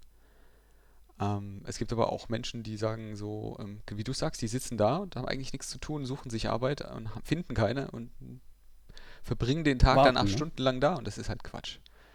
Ähm, aber jetzt zu diesem 10x Engineer Timing in the Office, es ist halt so eine Sache, ne? Wenn man keine Abhängigkeiten hat, dann, also von niemandem abhängig ist und auch selber niemand von einem abhängig ist, dann ist das ja völlig legitim, dass man arbeitet, wann auch immer man sich kreativ und arbeitsfähig fühlt. Aber das ist halt in der modernen, in einem modernen Projekt eher selten so. Also eher, eher gar nicht. Gar nicht, ne? also selbst in einem, selbst jetzt, ja, ähm, stell dir vor, ähm, ich hätte mich entschlossen, jetzt ähm, ausschließlich Mitternacht äh, würde ich jetzt hier podcasten wollen. Das wäre ja dann doch schwierig. Genau, ich, ich bin ja inzwischen, sag ich mal, fremdbestimmt, ne, bedingt. Ich habe seit zwei Jahren ja Nachwuchs. Und da kann es ja nicht mal einfach dann Mitternacht. Also früher hätte ich das machen können, aber heute kann ich ja nicht um zwölf aufstehen und sagen, so, ich mache jetzt mal einen Podcast. Ja, da springt mir die Frau an die Gurgel und äh, das Kind ist auch nicht ganz glücklich. Also, ja. Das, das, geht vielleicht noch bei den, bei den Jungen. Ne? Also ich habe das früher auch gemacht. Also gerade wo ich für Microsoft in England gearbeitet habe, am Anfang war das eine, eine Remote-Only-Position. Und da konnte ich ja auch arbeiten, wann ich wollte. Und in dem Alter war das auch noch kein Problem, ja. Aber das, das ändert sich ja. Inzwischen bin ich auch keine 20 mehr, wo du die Nächte durchcodest. Jedenfalls nicht mehr jede Nacht. Äh, nicht mehr jede Nacht. also ja, es ist schon so, dass man immer noch die Zeit vergisst am Computer. Und ich glaube, das ist ja hier vielleicht auch ein bisschen mit gemeint, dass es halt Menschen gibt, die halt außerhalb normaler Arbeitszeiten und außerhalb normaler Arbeitslängen, ja, äh, Arbeitszeitlängen auch noch produktiv sein können und, und sind. Das ist aber dann so ein intrinsischer Antrieb und ich glaube, ich würde diesen zweiten Punkt so zusammenfassen, dass es halt Menschen gibt, die haben, sind aus anderen Gründen als einer Stechuhr im Büro. Genau. Also das kann ich tatsächlich untermauern. Genau. Ja, aber auch da, ne, nicht die Eigenschaft von so einem Ten Times Engineer. Also das. Ja, den gibt es ja nicht. Das, ich, ich halte ja mal fest genau. für mich, den, den gibt es nicht. Das ist gleich das Urteil genau. zum Anfang. Ich ja, habe keine Ahnung, das, was, noch, ja. Noch ein paar Mal wiederholen. Den gibt es nicht. Den, den, den, den gibt es nicht. Und wenn man selber meint, glaub, man, man ist das, ja, dann äh, herzlichen Glückwunsch. Äh, Genau. Und an, an jeden äh, Manager, der Leute einstellt, wenn man jemand findet, der genau auf diese elf Punkte exakt zutrifft, stellt ihn nicht ein. Oh ja. Gott. Keine, keine, keine gute Idee. Ja. ja, doch, doch einstellen, aber ich meine, es gibt ja manche, haben ja scheinbar das Ziel, dass sie das, das Team möglichst schnell dezimieren. Weil was passiert, wenn man so jemanden oder auch nur einen Teil dieser Eigenschaften nimmt und die in, in ein Team reinwirft, das produktiv sein soll? das nicht so funktioniert, das nicht so arbeitet und nicht 100% aufeinander passt, ist die Garantie, dass man das Team zerstört. Ja, die, nach und nach. Vernünftige das, Menschen, ja. Menschen werden dann relativ schnell die Flucht ergreifen. Und in der Regel wirst du die, die Besten zuerst verlieren. Ja, richtig. Und du wirst sehen, der zehnfache Ingenieur ist das nicht. Weil der macht nämlich, wie hier in 3, äh, erstmal die Hintergrundfarbe von seinem Notebook auf schwarz. Genau, ganz wichtig. Ja. Der hat natürlich nicht verstanden, das, äh, doch eigentlich stimmt's, ja. Also was da steht, steht, ist quasi die Implikation aus Punkt 2. Und zwar, wenn du nachts arbeitest, ist tatsächlich so dieses Dark Theme, was ja jetzt auch zum Beispiel bei Apple so gehypt wurde, ne, mit dem, mit dem letzten macOS Update. Dieses Dark Theme ist ja toll. Und zwar, wenn die Umgebungshelligkeit äh, gering ist. Also abends. Ja. Aber wenn du tagsüber arbeitest, dann ist ein heller Background äh, äh oder Hintergrund oder auch ein heller Bildschirm ganz geschickt. Ne? Und eigentlich bräuchte du Laptops, also so ein richtiger, also wenn es den gäbe, so ein richtiger 10 Times Engineer, der hätte natürlich ein Setup, dass wenn der Rechner dunkel wird, oder nee, wenn es abends dunkel wird, dass natürlich auch der Rechner dunkel wird. So wie es zum Beispiel mein Rechner macht. Beim, best, beim besten Willen, ich bin kein 10 Times Engineer, ja. Also. Aber das, das erkennt man jetzt daran, weil in dem Punkt 3, da wird ja auch er erwähnt, dass dein Keyboard, dass da bestimmte Tasten äh, ausgeleiert sind, ja, die Tasten I, F und X. Und jetzt kannst du uns allen ja gleich mal erklären, welche Ta Tasten dich denn zum Reparieren deines MacBook-Keyboards veranlassten. mein, ich glaube, das ist die S und äh, die D-Taste. Aha, du bist also kein Zehnfach-Ingenieur. Hier steht nämlich, dass Nein, das, ne? dass das mindestens die S-Taste, genau. Genau, die A und die S und die ja. E-Taste, die sind für E-Mail-Verschicker und die zehnfache Engin Engineers, die haben die I, die F und die X-Taste ausgeleiert. Genau. Jetzt, jetzt muss man natürlich sagen, dass ich auf meinem MacBook relativ viel Factorio gespielt habe. Ja. Und dass da auf der Karte, ja, mit dieser typischen Tast äh, Tastaturbelegung WASD äh, die Figur bewegst. Ja.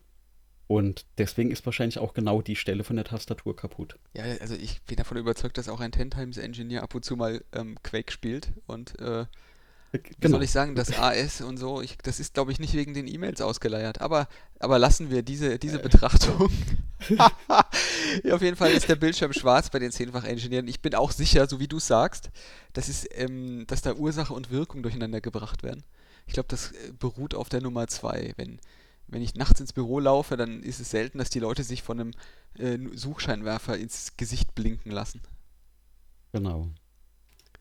So, was haben wir nächste? Nächste ist äh, ja, der, jede Zeile Code. Ja. In, in, die in Produktion geht. Ja. Also aus eigener Erfahrung würde ich mal behaupten, und ich, ich hoffe, das kannst du bestätigen. Nee, das gibt's nicht. Also, sobald das Team eine gewisse Größe überschreitet, und ich behaupte, dass es, sobald es mehr als ein bis zwei Leute sind, kannst du nicht mehr alles kennen, ja, was in Produktion geht. Ja, um, ähm, natürlich nicht. Also äh, jede Zeile Code, die in Produktion geht, das kann man jetzt relativ einfach herleiten, dass das quasi unmöglich ist, indem man einfach mal, du hast vorhin Spring Boot erwähnt. Hast du mal geschaut, ja, genau. was für. also, das geht ja in Produktion, nicht wahr? Wenn man da jetzt auf ähm, Deploy drückt, dann fliegt da ja nicht nur der Code, den man selber getippt hat, sondern eine ganze Menge mehr in Richtung äh, Produktion. Ähm, und äh, das müsste der ja jetzt auch alles kennen. Das glaube ich nicht. Also das, das ist einfach, das ist zu viel. Ich meine, hat, wir haben, ich hatte mal irgendwann vor, ist auch schon wieder vier Jahre her, da habe ich mal irgend so ein Java-Projekt, weil wir das äh, auf, auf Rechner äh, kopieren wollten von einem Server auf den anderen, hatte ich mal geguckt, wie viel Quelltext das ist und habe das durchgezählt, durchzählen lassen mit Line Count. Und dann hatte ich da irgendwelche äh, 80 Megabyte Quelltext und habe das dann nur verglichen mit Früher hat ja ganz Windows in so 80 Megabyte gepasst, produktiv installiert, sondern ich glaube Windows 95, das waren glaube ich 75 Megabyte oder so. Genau. Und da kommt er mit 80 Megabyte Quelltext, der noch kompiliert wird. Ähm, das kann niemand wissen und kennen. Und es ist auch gar nicht sinnvoll, das zu kennen, wenn man mal ganz ehrlich ist, weil dann verliert man ja sämtliche Abstraktionsgewinne, die man da eigentlich mit erreichen wollte, indem man so ein Framework einsetzt. Weil wenn der das kennen würde, dann würde er ja hoffentlich äh, andere Entscheidungen treffen, statt solche Libraries zu nehmen. Oder vielleicht meint er damit, dass der 10x Engineer gar keine Libraries verwendet. Vielleicht kommt das gleich genau. noch und ich habe es übersehen. Alles von Hand schreibt vielleicht. Ne? Aber da trifft ja auch fast der nächste Punkt zu. Ne? Der 10 Times Engineer ist ein Full-Stack-Engineer. Ne? Wenn, ich, wenn um, ich mal ähm. wüsste, wenn mir mal jemand erklären könnte, was das denn eigentlich ist. Ich so ein Full-Stack-Engineer. Also ich habe das vor kurzem noch eine sehr gute Definition gelesen von einem Full-Stack-Engineer. Äh, ich weiß nicht, ob ich das wieder korrekt wiedergeben kann, aber ein, ein Full-Stack-Engineer ist jemand, der auf allen Schichten deiner Architektur etwas kaputt machen kann. Ganz einfach. Ja. ja. Ähm, auf der anderen Seite schreibt er ja da auch, er hat selten jemand oder einen Ten Times Engineer gesehen, der UI-Work macht. Und wenn du jetzt mal die, die Fulltime äh, Engineers ähm, fragst, ja, die, die machen so natürlich ne? auch das, die machen ja auch das Frontend eigentlich mit. Und da, da siehst du schon, das geht nicht. Ne? Also Frontend, Backend, Mittelware. Das sieht dann auch alles so aus, nicht, ne? als wären sie irgendwie auf allen äh, Hochzeiten tanzen. Genau, also ich, ich denke, das ist so qualitätstechnisch, hm. naja. Also ich, ich sage das mal so, ich, ich, ich mache sehr viel überall. Ne? Ich mache ein bisschen Datenbank, ich mache ein bisschen Frontend, ich, ich schaue mir alles an. Also ist, liegt ja auch in der Natur der Sache, weil ich den Leuten ein bisschen erklären muss, ähm, was man machen kann und wie man das machen kann.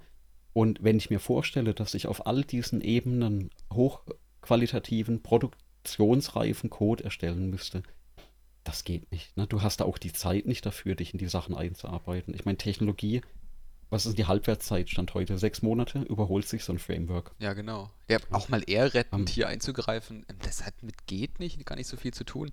Das ist auch überhaupt nicht sinnvoll. So tief, das macht überhaupt gar keinen Sinn, das ist Zeitverschwendung. So, man braucht das nicht. Man muss das nicht können. Dafür gibt es andere, die können den Teil, den man nicht kann. Das ist ja der Sinn von einem Team. Und ich denke, da spielt ja so dieses Thema Cross-Functional Teams auch rein, ne? dass du jemand, ne? du nimmst jemand mit UI-Erfahrung rein, du nimmst jemand mit Design-Erfahrung rein, du nimmst jemand mit, was weiß ich, Netzwerkerfahrung in so ein Team rein und du hast einen Backend-Entwickler, einen Frontend-Entwickler. Ja, das, du holst dir ja genau die Sachen, die du, oder das Know-how ins Team, das, das dir fehlt oder das du brauchst für die jeweilige Aufgabe. Ja, das ist jedenfalls die was Hoffnung, wenn du ein Team zusammenstellst. Das ist ja, der Gedanke also, dahinter.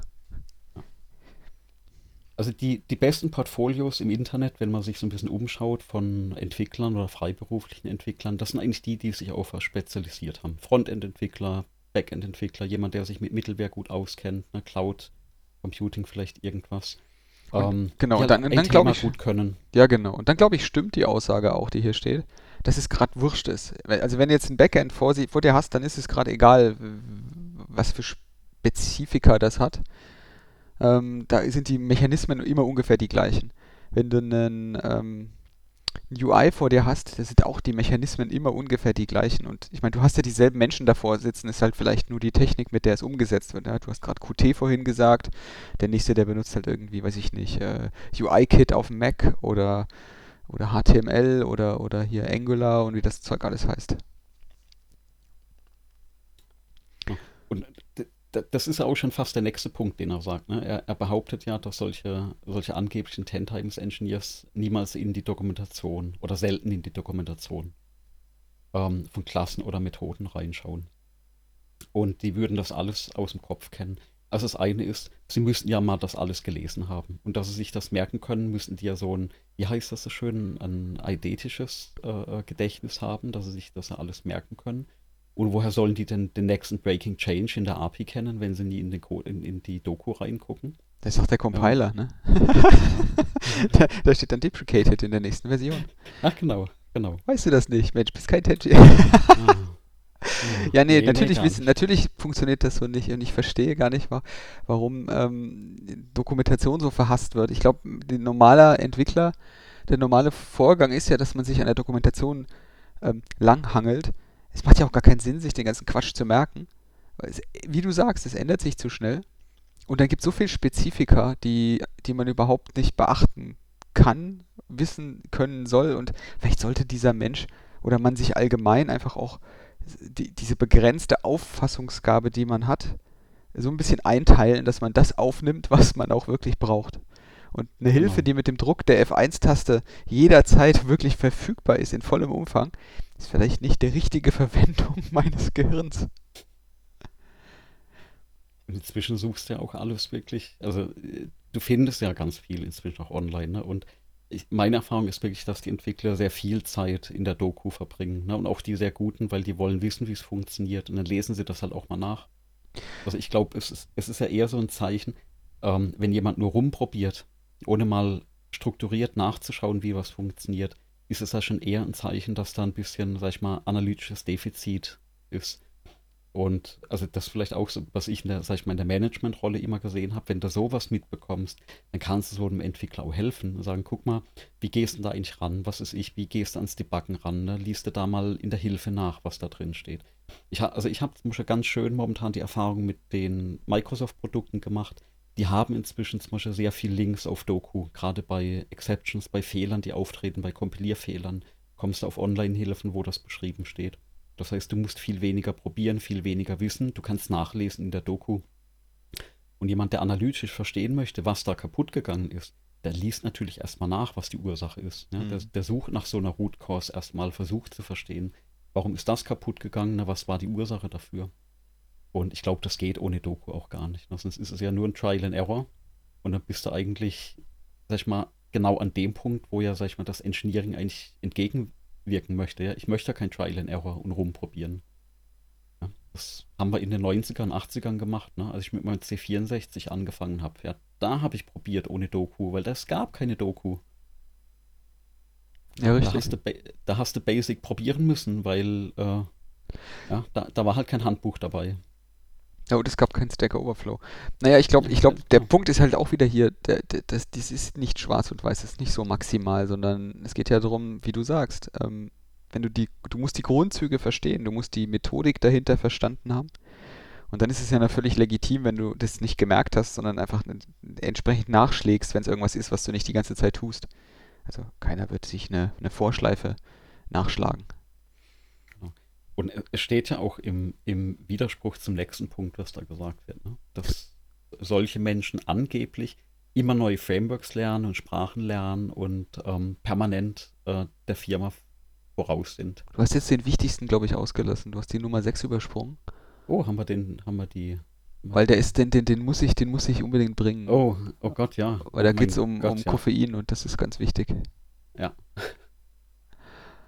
Und zwar der Zehnfach-Engineer äh, kann seine Gedanken in Code konvertieren. Und das ist ja schon an sich eine interessante, eine interessante Aussage. Um, ähm, and write it in an iterative fashion. Hm. Mir ist nicht so ganz klar, was er damit wirklich meint. Naja, ich glaube, der meint so, du setzt dich vier bis sechs Stunden hin und programmierst was runter. Ja.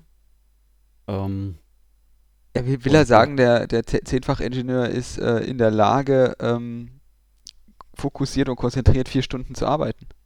Genau. Das, Ach oder, so. oder bis, bis hin zu sechs Stunden, ja. Ja. Aber das, das kann doch gar nicht sein, weil er arbeitet meistens nachts und ist tags nicht sichtbar. Ähm, nee, klar, wenn, wenn du sechs Stunden am Stück arbeitest, bist du natürlich äh, oder in Ruhe arbeiten kannst. Ähm, klar, lieferst du da gute Ergebnisse. Ne? Wenn du jetzt permanent alle fünf Minuten unterbrochen wirst, kommst du dazu nicht. Ja, genau. Das, das ist jetzt, ist das, das ist genau ja? dieser Rückschluss, den ich jetzt gerade aufmache. Weißt du, der Herr Investor, der Herr, ähm, wir investieren in Startups stellt also selbstständig und in, ohne Fremdeinwirkung fest, es ist sinnvoll, dass man nicht gestört wird. Also du ist, ist ein Punkt, den kann ich inzwischen bestätigen, auch wieder aus eigener Erfahrung mit, mit Nachwuchs. Und da glaube ich, können alle Eltern äh, das, das auch wirklich nachvollziehen. Du kommst ja zu nichts mehr, weil dir permanent, die Kinder wollen Aufmerksamkeit und ähm, ich, ich nenne das mal Deep Thinking, also dich, dich wirklich in so ein Problem reinfuchsen du vielleicht eine Stunde auch brauchst, um was zu verstehen oder reinlesen, das ist unheimlich schwierig. Das gibt es aber auch in Firmen, wo dann permanent Kollegen kommen, äh, was wissen wollen oder das Telefon klingelt, ja, oder du permanent abgelenkt wirst von E-Mails oder dich ablenken lässt. Und dann sind, hast du natürlich andere Ergebnisse da. Und ich glaube auch, die Podcast-Aufnahme wäre ganz anders, wenn ich permanent vom Kind unterbrochen werden würde. Ne? Das, äh, da wirst du halt permanent rausgerissen. Mhm. Und, aber ich, ich finde das super, dass er das so selbstständig festgestellt hat. Ähm, da hat er jetzt nicht Unrecht. Ja, das ist ein Ding. Äh, ich glaube, wenn ich sechs Stunden am Stück arbeite, mir reicht natürlich ein Koffeintrink nicht. Ne? Ich brauche da schon ein paar Kaffee, muss ich aber ehrlich sein. Ja, wobei ähm, das ist, das ist, ich finde das jetzt auf dem, auf dem Niveau von, okay, Wasser ist nass. Also die Feststellung, dass wenn man nicht gestört wird, dass man dann konzentriert arbeiten kann, das ist schon, das ist schon groß, großes Tennis. Ähm, da wäre ich jetzt ohne ihn nicht drauf gekommen. Aber es ist eine wahre Aussage, ne? Nicht zwingend, also, aber auch für alle. Auf der Ebene ja sind wir jetzt also. Ne? Wir, wir, freuen uns genau, über eine wahre Aussage vom Kollegen. gut. Genau, also. Ja, gut, dann hast du recht. Äh, das stimmt, das ist eine wahre Aussage. Wahre Aussage, genau. Und, und Koffein, und, ähm, tja, wenn es was bringt. Genau, also ich, ich bin ja inzwischen äh, hochgradig koffeinabhängig. Ja, dann nehme ich auch kein Blatt mehr vor den Mund. Da habe ich auch ein Problem damit. Kannst du mir mal erklären, ähm, wie sich das auswirkt? Weil bei mir hat das irgendwie keinerlei Wirkung. Ähm, ist tatsächlich so, wenn ich mal einen Tag keinen Kaffee trinke. Ähm, das hatte ich vor kurzem, weil ich eine OP hatte. Und dir geht das richtig, also Kopfschmerz, ne? Und du bist echt matt. Und das ganz Schlimme ist ja, du wirst irgendwann abends müde. Ja, und du, du, du kannst keine sechs Stunden am Stück durcharbeiten. Du bist einfach müde und hast Kopfschmerzen und bist echt, wie heißt das, glaube ich, so? Stoned, ja, bist du dann. Okay, okay. Ähm, hm. Also ab, ab, einem, ab einer gewissen Menge merkst du das schon, aber das ist auch ein Ding, das ist nach einem Tag weg. Ja? Das ist wirklich ein Tag, wo du das spürst. Ähm, es ist halt Unwohlsein, ne? Halt, so wirkt sich das bei mir aus, ist unterschiedlich bei den Menschen. Ähm, aber auch bei mir ist es halt, ne? Kind hält dich halt nachts wach. Äh, musst halt tagsüber arbeiten gehen, dein, deine paar Stunden. Ähm, und dann guckst halt, dass du mit, mit Kaffee durch den Tag kommst. Und dann fällt halt vielleicht mal das Schlafen abends wieder ein bisschen schwieriger. Ich meine, das kennen alle. Oder ziehst dir noch so eine Club Mate rein. Oder zwei oder drei oder vier. Hm. Und äh, dann äh, ja, schläfst halt über die Dauer weniger. Also es macht sich schon bemerkbar. Aber wie gesagt, das, äh, das ist, also ich bräuchte das jetzt nicht zum Coden, ja. Oder wenn ich was, was schreiben möchte, also der, der Kaffee ist ja jetzt nicht das, äh, ich das Elixier, was du zwingend brauchst. Es ist halt eine Korrelation, ne? Es, es gibt viele Entwickler, die trinken halt viel Kaffee, die retten sich vielleicht auch durch die Nacht oder durch den Tag mit dem Kaffee und dem Cola und dem Red Bull und was es da alles gibt. Ne? Und äh, ja, also im Prinzip hat er da auch wieder nur eine, eine, sag ich mal, eine Wahrheit aufgegriffen, die ja, sag ich mal, alle kennen. Mhm. Ja. So, jetzt Aber da sind wir bei dem den Frameworks, bei, bei, genau. Den, den Frameworks, ne? genau, dieses Ahead of, of everyone in the company naja, das, das gibt es durchaus. Und ich glaube, das ist auch so den Mensch, den wir mal gekannt haben, der, der wirklich alles ausprobiert hat. Aber ich behaupte mal oberflächlich, ne? Du kannst das schon machen. Also du kannst durchaus alles Mögliche ausprobieren und jede Woche das nächste JavaScript-Framework ausprobieren. Aber du hast das Ding doch da nicht durchdrungen. Ne? Also du hast weder die Übung, also selbst mit viel Erfahrung, glaube ich, fällt dir das nicht ganz einfach. Oder mir ging das immer so äh, bei einem neuen Framework, bis ich das wirklich effektiv nutzen konnte. Nee, also die, die Frage ist halt auch, warum, also ein Framework, ein neuer Framework ist doch auch nicht das allheilbringende Mittel. Das ist ja nicht so irgendwie, dann, dann tut sich der Himmel auf und der, der Engelschor fängt zu singen an, weil man jetzt einen neuen Framework gefunden hat. Das ist ja auch die falsche Vorstellung eigentlich. Also ich, die ja. Probleme werden ja nicht besser gelöst durch den neuen Framework, die man vorher schon irgendwie gelöst hat. Entweder hat man sie jetzt gelöst oder nicht. Und ähm, ich glaube, was er sagen will, ist, es gibt halt irgendwelche Menschen, die halt tatsächlich noch Hobbys neben der Arbeit haben. Weil das ist das, was er hier schreibt. Die einzige Möglichkeit, sowas auszuprobieren, ist ja, wenn du noch was während, außerhalb deiner festen Aufgaben, auf, außerhalb der Probleme tun kannst, die, die sich dir so täglich stellen. Das heißt, du musst links und rechts gucken können und dafür musst du Zeit haben, und im Normalfall heißt das auch, lieber Investor ähm, oder lieber Arbeitgeber, man muss den Menschen auch die Zeit dazu geben. Es ist ja schon irgendwie ein bisschen Sport geworden, Menschen dann auch auszuplanen. Du hast jetzt vorhin mit 13% Zeit-Allocation für Meetings und so weiter gesprochen. Dann hat man natürlich dann auch gleich den Druck auf die anderen, dass die auch 13% schaffen. Und die schaffen das natürlich dann nicht. Und das fördert natürlich nicht die, die, die Situation, dass die sich nochmal umgucken links und rechts, wenn sie eh schon die Ziele, die man ihnen irgendwie vor, vorerzählt, schon nicht erfüllen. Sondern dann versuchen die natürlich das erstmal zu lösen. Also es ist halt so ein, eigentlich gar nicht so schlecht zu sagen, gute äh, Entwickler schauen auch nochmal links und rechts. Heißt aber auch, nicht nur der Entwickler muss da irgendwas machen, sondern heißt vor allem auch, man selber als Investor, Schrägstrich Arbeitgeber, Kopf einschalten und eine Situation, eine Umgebung herstellen, in der das ein Entwickler auch freiwillig tut. Genau, also ich hatte in den, in den letzten Teams immer wieder ermutigt, nehmt euch doch, was ist den Freitag. Ja? Das sind 20 Prozent eurer Arbeitszeit. Nehmt den und guckt euch andere Dinge an, ihr das mal aus, testet das mal durch, einfach um euren Horizont zu erweitern. Und ihr kriegt die Zeit. Ja, und ob das jetzt jemand nutzt oder nicht nutzt, das ist ja quasi dem habe ich, hab Einzelnen dann. Habe ich echt schlechte Erfahrungen mitgemacht mit solchen 20% Aussagen und sowas. Als dazu geführt hat, dass manche ähm, Entwickler, sagen wir mal, das als Freizeit angefangen haben zu verstehen. Das wäre jetzt noch nicht so das, die, das Problem gewesen. Aber das dann auch so gegenüber anderen Abteilungen gelebt haben, denen das auch so verkauft haben. Das hat natürlich zu Missgunst und zu seltsamen äh, seltsamen Effekten geführt, was dann auch zu direkten Diskussionen, Eskalationen mit anderen Abteilungen geführt hat, was natürlich echt nicht schön ist. Das ist natürlich sehr unglücklich. Ich hatte ja auf der anderen Seite eine ganz andere Erfahrung. Ähm, bei mir wollten die Mitarbeiter das gar nicht machen oder die Teammitglieder das gar nicht. Oh, da habe ich auch eine Geschichte, wenn ne? Mitarbeiter was nicht wollen. Da können wir gleich mal drüber reden. Naja, aber eben, sag ich mal, im positiven Sinne, weil sie haben sich eher dann um das Beseitigen von Problemen gekümmert oder um den Betrieb gekümmert, ne, dass quasi die, die Plattform aufrecht äh, erhalten wird oder ein bisschen optimiert, aber haben sich wirklich nicht diese, diese Auszeit selbst mal gegönnt und sind dann doch wieder daran äh, oder an, an dem Punkt gelandet, wo sie das vielleicht am Wochenende gemacht haben oder wenn die Kinder im Bett waren. Ne, also das quasi wieder auf, auf privater Ebene ähm, nachgeholt haben, obwohl man ihnen eigentlich die Zeit gegeben hätte. Ja, das hm. gibt's da so und so, ne? Ja, ich, ich habe, ich hab, da habe ich noch ein Beispiel mit dem ähm, äh, Angebot machen, das eigentlich so im ersten Moment total sinnvoll klingt. Ich, ich mache dir jetzt mal das Angebot, ich sag dir das mal. Pass auf, du, du arbeitest bei mir im Team und da gibt es irgendwelche Zertifizierungen, was weiß ich hier, Microsoft macht ja diesen CSE und den brauchst du eigentlich jetzt nicht, um deinen Job zu machen, sondern der ist eigentlich für dich als Qualifikation, als was vorzeigen oder so, ist das halt irgendwie toll. Ja, kannst du dir auf den Lebenslauf kleben. Und dann kommt der Arbeitgeber und sagt sowas wie, cool, äh, mach mal, ich bezahle dir das und ich bezahle dir die Zertifizierung, ich bezahle dir auch die Lernmaterialien. Ähm, was meinst du denn, wie viele Entwickler innerhalb von einem Jahr eine Zertifizierung hatten? Keine? Genau. Haben sogar Zeit zum Lernen und so weiter und trotzdem ähm, führt das bei Menschen scheinbar zu dem Effekt, dass das dann nicht mehr erstrebenswert ist, weil man es ja geschenkt kriegt. Man muss sich natürlich immer noch hinsetzen, aber ja.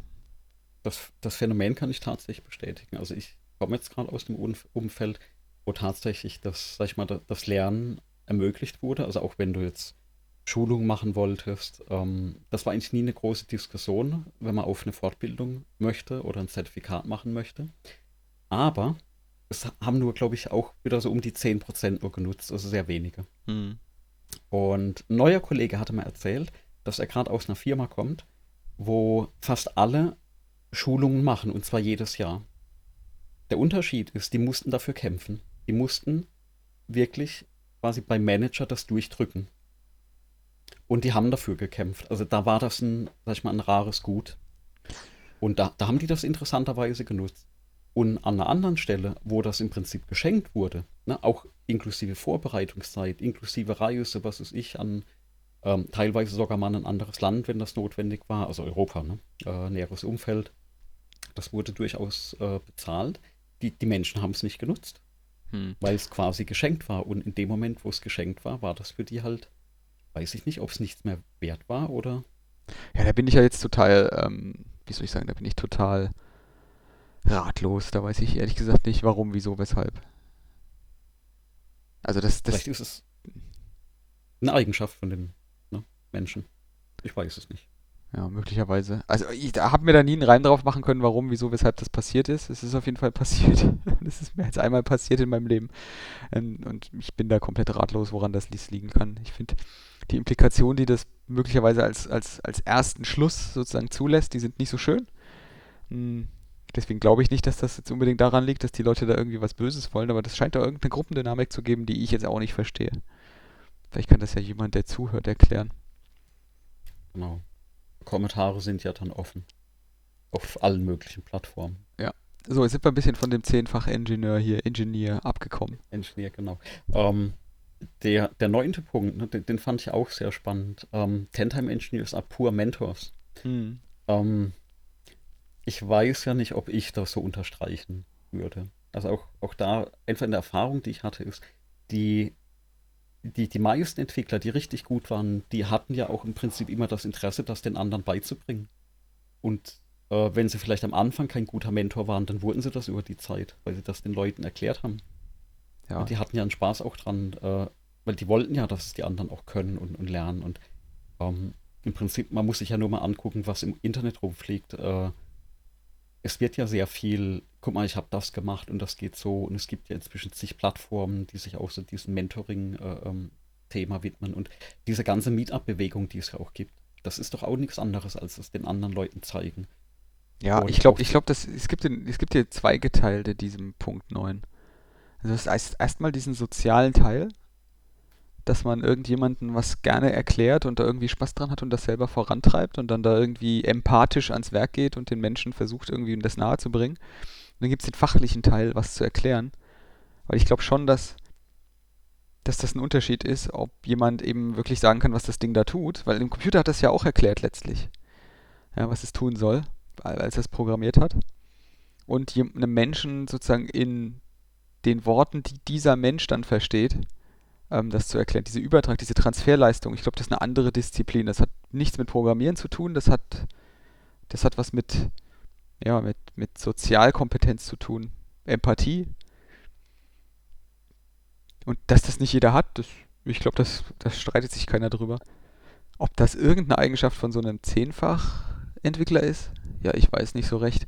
Ich finde, der, der drückt das so aus, als müsste, also wäre das eine sichere Eigenschaft eines Zehn, äh, Fachentwicklers, dass der ähm, definitiv auf gar keinen Fall irgendwelche empathischen Qualitäten hat. Und ich glaube, das ist es. Also wenn es einen normalen Entwickler gibt, der gut entwickeln, Software entwickeln kann, dann kann er auch erklären, was das Ding tut. Möglicherweise nicht sozial verträglich, wie man sich das von einem Universitätsprofessor vorstellt. Ja, also dass man da irgendwie empathisch versucht, auch die Leute da abzuholen. Aber Inhaltlich, weiß ich nicht. Der trifft hier für mich keine inhaltliche Aussage, wenn er pur Mentor schreibt. Ich verstehe auch nicht, was, warum das ein, so einen Menschen auszeichnen sollte. Also. Ja, man, man, äh, äh, ja, ich kann auch kein, ich kann, ich kann auch keine, keine Bilder malen. Ich bin auch schlecht im Malen und das ist jetzt auch. Also ich, ich stelle mir da auch so ein bisschen das Einstellungsgespräch vor, äh, äh, wo ich dann so den, den angehenden Entwickler frage, ja, und ähm, kannst du anderen Leuten erklären, was du da programmierst? Er sagt ja, nee, da bin ich ganz schlecht drin. Oh, alles, alles klar. Du musst zehnfach Entwickler sein, ja, ja, genau. Ja, genau. ja, das kommt tatsächlich, äh, Punkt 11, da sind wir dann gleich, es sind noch zwei Punkte, ähm, bis wir am Ende von dieser tollen Liste sind. Da kommt, da geht es dann ums Einstellen und, und um Jobhunt. Ähm, ich, ich weiß auch nicht, also, they are also poor interviewers. Das heißt ja nicht, dass sie schlecht in ihrem Interview sind, sondern dass sie schlecht sind, wenn sie interviewen sollen. Ich glaube, das liegt daran, wie oft man das macht, oder? Das, ja, das ist eine Übungssache. Also ich, ich hatte ja teilweise ähm, Rollen in, eigentlich schon damals bei Microsoft, wo wir uns kennengelernt haben, wir haben uns ja relativ schnell darum bemüht, äh, Studenten in die Teams reinzuholen. Genau, da haben wir angefangen. Auch, auch lernen müssen, ne? Wir haben immer lernen müssen.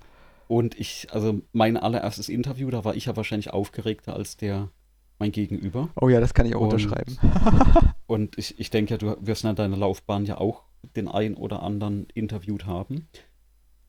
Und auch da kann ich ein bisschen aus, aus, den, aus dem Nähkästchen plaudern. Ähm, ich war in einer Rolle, da hatte ich quasi mit der Personalleiterin die Interviews geführt, als, wirklich als Team, wo ich mich drauf verlassen habe, wie sie quasi die Menschen wahrnimmt. Ich habe halt versucht, ein bisschen technisch, schrägstrich fachlich abzuklopfen.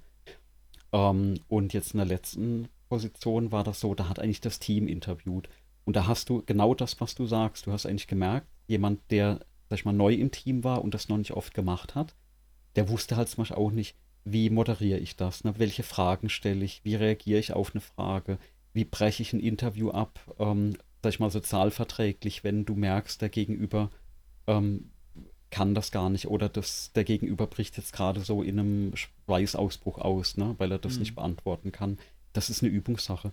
Und da hat man halt unter die Arme äh, äh gegriffen und ist, ist eingesprungen. Aber das ist eine Sache, ich habe da 15 Jahre lang das lernen müssen. Und ich kann das heute, also ich bin, oder ich, ich war immer froh, wenn, wenn ein Personaler dabei war, der das wirklich, sag ich mal, gelernt hatte und auch sehr viel Erfahrung hatte, weil er das sehr, sehr viel öfters gemacht hatte. Weil ich glaube, selbst nach 15 Jahren ähm, du weißt doch nicht, wie der Gegenüber reagiert. Ja, also das ist eine Übungssache. Und je öfter du das machst, desto routinierter wirst du da drin. Und wenn du das, ich behaupte, wenn du das ein, zwei Jahre lang nicht machst, dann wirst du wieder ganz schlecht bei Einstellungsgesprächen. Ja. Das, also ich behaupte, das ist, das ist eben nicht wie Fahrradfahren.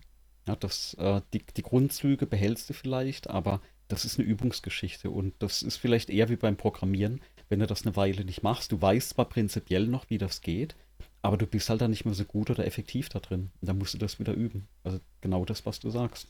Ja. Das ist eine Erfahrungsgeschichte.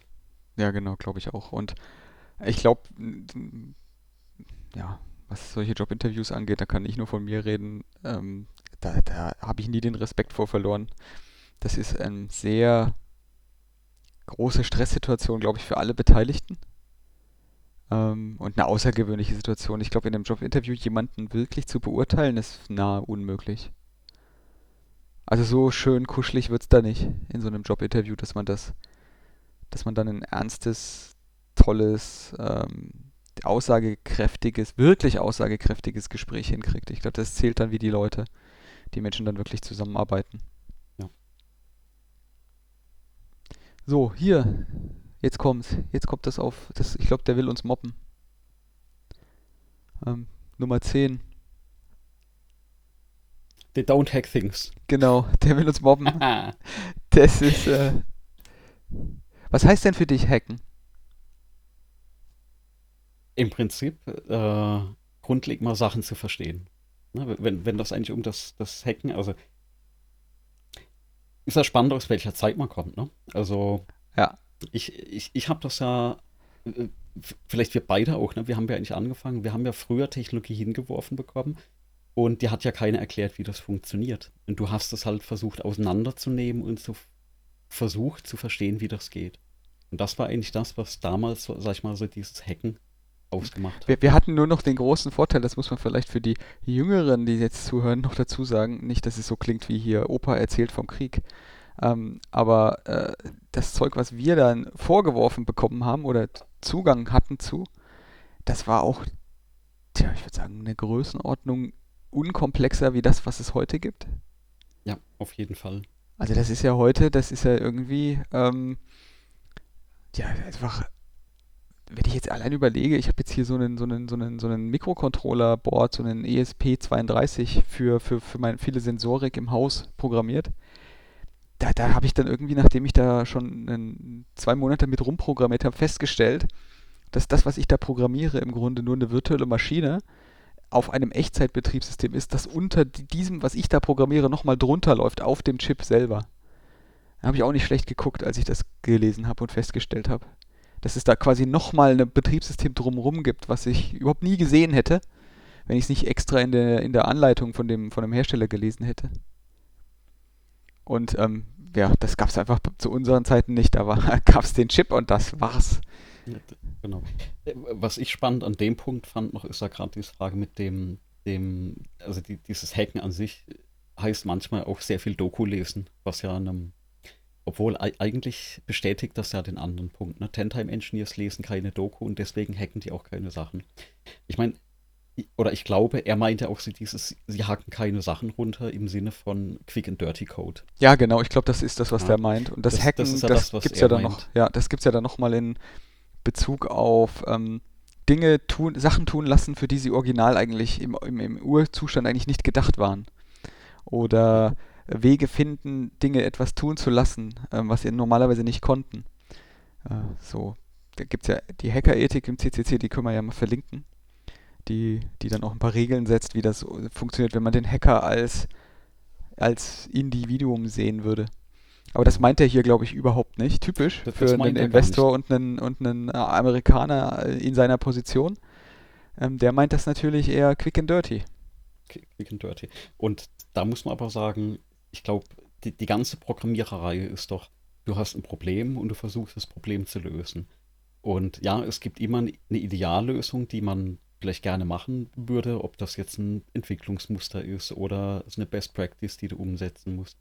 Aber am Ende behaupte ich mal, frickelst du doch erstmal irgendwas hin, was funktioniert. Und dann guckst du, dass du das am Ende noch ähm, schöner machst. Und spätestens, wenn du mal liefern musst, also wirklich auch un unter Zeit ne, in einer Firma liefern musst, ähm, da, da, setzt sich dann keiner mehr hin und sagt, oh, aber ich habe den Algorithmus in der Universität so gelernt. Ja, sondern die, die bauen da was, was funktioniert, was hoffentlich durch die Tests durchläuft. Na, hoffentlich schreiben sie Tests.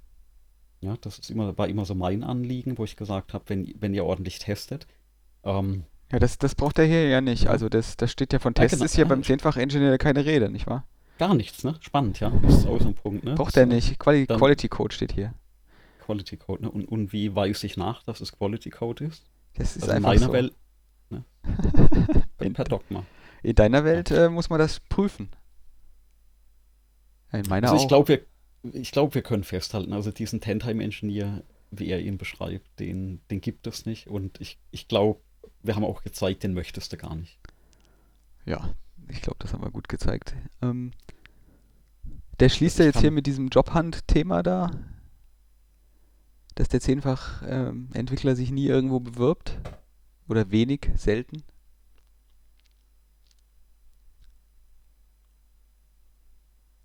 Hast du das auch? Ja.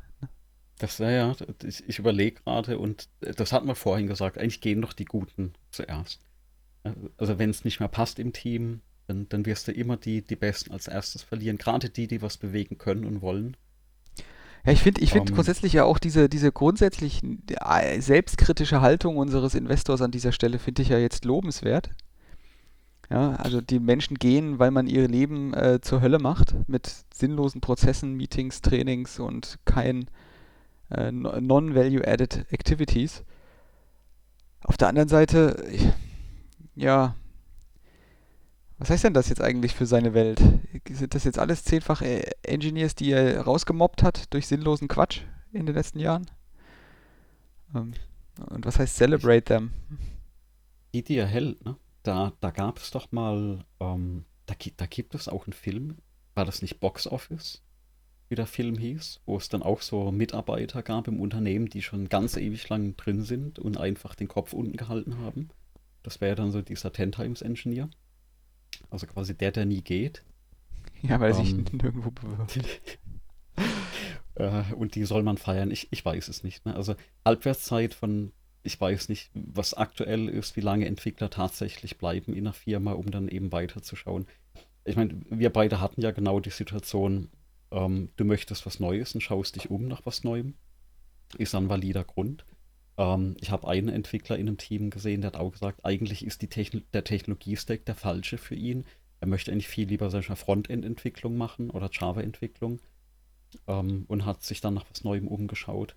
Dann gibt es auch mal jemand, der sagt, er möchte wirklich eine komplett neue Rolle, ne, ob das jetzt Architekten ist oder auch äh, Teamleitung oder Teamverantwortung übernehmen ähm, oder ins Produktmanagement gehen. Also da gibt es so viele Gründe, warum jemand sagt, er geht oder sucht nach was Neuem. Und auch in größeren Firmen siehst du ganz oft, dass die Leute, die, sag ich mal, die Rollen oder Positionen wechseln, einfach, dass sie auch mal wieder was Neues machen können. Hm. Naja, also, ja, auch wieder zweischneidiges Schwert, würde ich sagen. Du hast halt, ähm, du hast halt durchaus Leute, die nicht die, die, die selber nie aktiv werden würden, einfach weil sie nicht ihre Art ist. Und dann hast du Leute, und ich glaube, hier kommt auch ein bisschen so die Sicht drauf, Jobhunt nennt er das ja. Das ist ja schon so, dass die Leute, die ich so gesehen habe, der, der normale Entwickler ja grundsätzlich erstmal nicht, egal welcher Mensch, der ist ja erstmal grundsätzlich nicht auf der Suche nach was Neuem, sondern versucht erstmal die Situation zu verbessern oder auszufüllen, in der er gerade ist. Und grundsätzlich ist egal, ob du ein super Entwickler oder ein schlechter Entwickler bist, in dem Moment, wo du anfängst zu schauen, ist im Grunde schon irgendwie ein Problem zu lösen für den Arbeitgeber. Ähm, gleichfalls würde ich sagen, ist es ja schon sehr hm, gesund, dass jemand auch schaut. Ähm, weil man darf sich ja auch als Arbeitgeber nicht der Illusion hingeben, dass nicht andere auf diesen, diesen äh, Menschen schauen und den haben wollen, warum auch immer. Und ich meine, du, du hast es ja bestimmt auch, dass du ständig irgendwie angesprochen wirst aus allen Richtungen. Und das ist teilweise absurd, mit welchen Ansprachen die, diese, diese, diese Headhunter wie, oder wie sie alle heißen, da auf einen zukommen. Und was die über einen wissen oder eben nicht wissen. Genau, oder sowas kommt wie, hey, ähm, du machst den Eindruck, als wärst du der perfekte Ten Times Engineer. das ist mir noch nie passiert. Ist aber ein gutes Ausschlusskriterium. oh Gott. Ja, nee. Ähm, hörst, du mir, hörst du dir mal die erste Episode an vom Podcast, dann weißt du, warum ich diese Rolle nicht annehmen werde. Ja, genau. Einfach, einfach, einfach dieses ja. Ding hier für eine Stunde 40 oder so steht jetzt hier auf der Zähler. Äh, schicken, also muss ich mal anhören, dann passt das. Genau. Also ich, ich würde auf jeden Fall sagen, wir, wir verlinken diesen einen Thread und ich, ich muss wirklich jedem ans Herzen lesen, auch mal die ganzen Kommentare zu lesen. Weil ja, schon, der erst, schon, schon der erste trifft es eigentlich, also den ich da gerade sehe, der, der, trifft das wirklich wie die Faust aufs Auge. Ähm, die gute Dame schreibt da, äh, der größte Grund, äh, warum sie diesen Thread nicht mag, ist, ähm, er beschreibt im Prinzip den Brilliant Jerk, ja, wo der Rest von uns ihre Zeit aufwenden oder die Zeit ihrer Karriere dafür aufwenden, um hinter diesen Menschen aufzuräumen. Ja. Na, und das ist so die Erfahrung, die tatsächlich ich gemacht habe, wenn du Entwickler oder Teammitglieder hast, die zum großen Teil in dieses beschriebene Raster reinpassen, dann ist der Rest vom Team damit beschäftigt, hinterherzuräumen. Ja, das ist tatsächlich. Ja, genau, weil genau das, was da beschrieben ist, dieser perfekte Code und diese totale Übersicht und dieses äh, Matrix-mäßige im Code rumsein, ja, das, das gibt es so nicht. Das gibt es vielleicht in Projekten, die genau aus einer Person bestehen und da braucht man keinen 10 Times Engineer für sein. Ähm, damit man sozusagen weiß, welche Zeile von den 20, die man geschrieben hat, was macht und welcher Framework da wie zum Einsatz kommt und welchen du morgen zum Einsatz bringst. Aber so generell, ich glaube, viele reagieren hier völlig richtig, indem sie da weitere, weitere Punkte dafür äh, ähm, nennen in diesem, in diesem Twitter-Thread, ähm, woran man den 10 Times Engineer noch so erkennt. Und das, das sind die absurdesten Dinge. Wenn man wirklich mal Nachmittag Zeit hat und, und mal herzlich lachen will, dann, dann ist das ans Herz gelegt, sich das durchzulesen. Äh, auf jeden Fall. Ich, ich glaube, was wir vielleicht machen könnten, ist irgendwann in, in den nächsten Episoden mal drüber sprechen. Was würden wir wirklich von einem, von einem guten Teamplayer-Entwickler erwarten? Ne, also, was ist so eine Eigenschaft, die jemand ausmacht, dass du sagst, der, der, der, ne, der kommt in Betracht für ein Team, der, der liefert da Mehrwert rein. Weil ich glaube, es gibt zwar viele Unterschiede, aber so gewisse Charakterzüge, die sind ja durchaus hilfreich. Dann beschreiben wir mal unseren One-X-Engineer. Der One-X-Engineer, genau. Genau, der, der, der eigentliche, den, den, man, den man haben will. Genau. Die, den, den du haben möchtest und den ich ausbilden möchte. Das wäre doch so das Bild. Ja, so ist es. Ach, ich, da muss ich ja nur jetzt, jetzt, jetzt hier einschmeicheln, äh, falls das mit äh, äh sozusagen Kollegen hören ähm, ja, sind wir natürlich umgeben von, ja, da wo wir arbeiten. Von solchen Menschen müssen wir eigentlich nur vorlesen und vortragen, was wir von denen so denken. Äh, natürlich. Ich habe ja natürlich auch nur solche Teammitglieder, die, die, die, genau in dieses Muster reinpassen. Aber klar, die, die wären ja sonst nicht im Team. Ja. Ich glaube, es ist auch noch differenzierter eigentlich. Ich glaube, es ist auch oft so, dass Menschen in Situationen sich befinden, sozialerweise, und das sind genau solche richtig guten Entwickler noch echt anfällig für, dass sie in Situationen gedrängt werden, die dazu führen, dass sie ganz anders wirken, als sie in Wirklichkeit in der Lage wären ähm, oder ganz anders äh, ja, ihre Leistung auf die Straße, äh, Straße, falsches, falsches Bild, ähm, in den äh, Code-Editor äh, bekommen, als sie in Wirklichkeit in der, in, in, in der Lage wären. Und das liegt dann nicht an irgendwelchen Meetings oder sonst irgendwas, sondern einfach auch am Unternehmen selber, das es nicht hinkriegt, eine halbwegs ähm, ordentliche Arbeitsumgebung herzustellen für Menschen, die eben eine andere Arbeitsumgebung brauchen als, ich weiß nicht, Fabrikarbeiter. Ich glaube, allein die Feststellung, dass jemand, der in, du hast das HR vorhin genannt als Beispiel, oder in Marketing oder in Frontend arbeitet, am Design arbeitet, dass der eine andere Arbeitsumgebung, eine andere Arbeitsart und Weise braucht als ein Softwareentwickler. Das ist, glaube ich, schon mal irgendwie eine Erkenntnis, die ist noch nicht überall gereift. Das stimmt, ja. Ja, geht schon bei Großraumbüros los und ich weiß, da starte ich bei dir einen guten Rant. Ich glaube, das heben wir uns tatsächlich auf für, für mal eine andere Folge. Da, da können wir auch zwei Stunden drüber sprechen. Ja, genau. Auf, auf jeden Fall. Ja, grundsätzlich, ich hatte ja noch. Ja, schieß los. Nee, nee, erzähl mal. ich hatte ja noch das, dieses, dieses China-Kracher-Beispiel, aber ich glaube, das verschieben wir auf die nächste Folge. Genau, da können wir vielleicht das nächste Mal so ein paar, paar Hardware-Themen reinnehmen. Ja, ist mir nämlich auch gerade gekommen, wo du gesagt hast, äh, Fabrikarbeiter. Dachte ich, über den China-Kracher, da müssten wir auch mal noch drüber sprechen. Der wurde nämlich bestimmt auch von einem 10 Times Engineer gebaut. Ja, bestimmt. Ähm, der hat auch kaum was hingehackt. Ähm, aber der, ich meine, jetzt in dem Fall kann der dafür nichts. Ich glaube, der 10 Times Engineer war nicht schuld. Das, wir hatten, ich hatte es da mit Sicherheit mit einem 10 Times Einkäufer zu tun.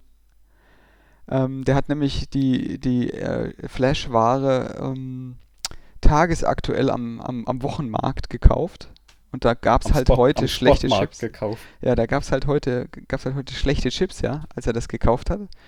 Und das führte dann zu ganz fantastischen Effekten beim Kunden. Und das erzählen wir dann das nächste Mal. Da, da habe ich dann Mal, bestimmt ja. auch schon das Ersatzgerät bekommen für das Ding. Da, und genau da könnte man sich anschließend sagen, wie geht es denn eigentlich weiter? Ja, wie geht es eigentlich weiter? Unser, wie es weiter? Also geplant ist, was machen wir wöchentlich? Ist ja erstmal der Plan, dass wir aufnehmen und schauen, das bereitzustellen. Das ist ja noch die nächste Herausforderung. Aufgenommen haben wir jetzt ja. Genau. Jetzt müssen wir ja das noch online stellen. Ja, mal sehen, ob auch was aufgezeichnet wurde. Ich sehe hier ähm, Hüllkurven, aber das war's. Jetzt müssen wir mal gucken, ob da gleich auch was auf Festplatten gelandet ist. genau. Wir, wie hast du es so schön in, sag ich mal, in der Pre-Show äh, äh, gemeint? Äh, wir erfinden uns ja noch, ne? Wir, wir testen ja noch und das ist ja quasi Episode 0. Genau. Äh, wir sind ja für, für Kritik und Anregungen offen. Auch für konstruktive Kritik natürlich. Und äh, ist natürlich gespannt äh, auf die Meinung, genau. Also Podcast geplant ist ja wöchentlich. Ähm, wir haben so das eine oder andere, andere Hands-on-Thema, was vielleicht auch mal in einen äh, mal, Livestream oder in ein YouTube-Video reinpasst. Also Plattformen sind ja noch ein Nöcher da. Richtig. Und ja. momentan werden wir erstmal versuchen, die, die, den Podcast aufzubauen, mit ein bisschen Content zu füllen. Und sind halt auch gespannt, was so wenn es denn eine Hörerschaft gibt, äh, interessant ist. Ansonsten tauschen wir uns halt um über die Themen aus, die uns interessieren ne, und bewegen. Ja, ganz genau. Also Themen haben wir genug. Ich glaube aber nicht, dass die alle gleich in, ähm, interessant sind. Deswegen ist natürlich jedes Feedback ähm, sehr willkommen und führt dazu, dass wir äh, die interessanten Themen vielleicht nach vorne holen.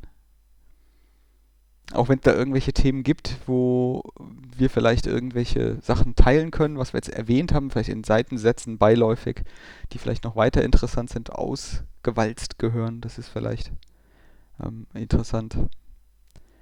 Ich, ich, denke auch, wir, wir haben ja ein, ich glaube, das merkt man auch, wenn wir uns unterhalten, wir haben ja einen Fundus, beide. Und wir kennen uns da relativ lange. Das heißt, es gibt ja auch manche Themen, da müssen wir gar nicht drüber sprechen, weil wir denken im Prinzip, glaube ich, beide das Gleiche drüber oder wissen zumindest, was der andere drüber denkt. Äh, das wissen natürlich die nicht, die dann zuhören. Ne? Also wenn da Fragen aufkommen, wären das auch Themen, die man durchaus normal. Ja, das habe ich auch gemerkt, ganz selbstkritisch an, an mir selber. Wenn ich jetzt Blogartikel lese, die schreibe ich tatsächlich von mir auch so, wie ich es jetzt hier gerade mache. Und das ist nicht immer gut. Nämlich so, dass ich selber damit was anfangen kann. Jemand, der sozusagen dann diesen Blogartikel findet, so völlig ohne Kontext, der hat möglicherweise ein bisschen Schwierigkeiten, das zu verstehen. Ähm, wenn aber dem so ist, ist das auch gutes Feedback. Aber da schließt sich ja der Kreis, ne? Das ist, äh, du schreibst es ja für dich und wir machen den Podcast ja erstmal für uns. Und äh, hoffen ja, dass wir den einen oder anderen damit auch ein bisschen mal, bespaßen können an der Stelle. Ja, vermutlich hört das nie jemand. genau. Oder, oder wir haben in der ersten Woche 5000 Hörer. Ja, das oder das, genau. Dazwischen eigentlich. keine Option. Wie war das? Mittelmaß ist keine Option. So ist es. So ist es. Genau das. Das ist aber grundsätzlich mal Ziel und Zweck hier. Mittelmaß ist keine Option. Wenn, dann sind wir ganz schlecht oder ganz gut.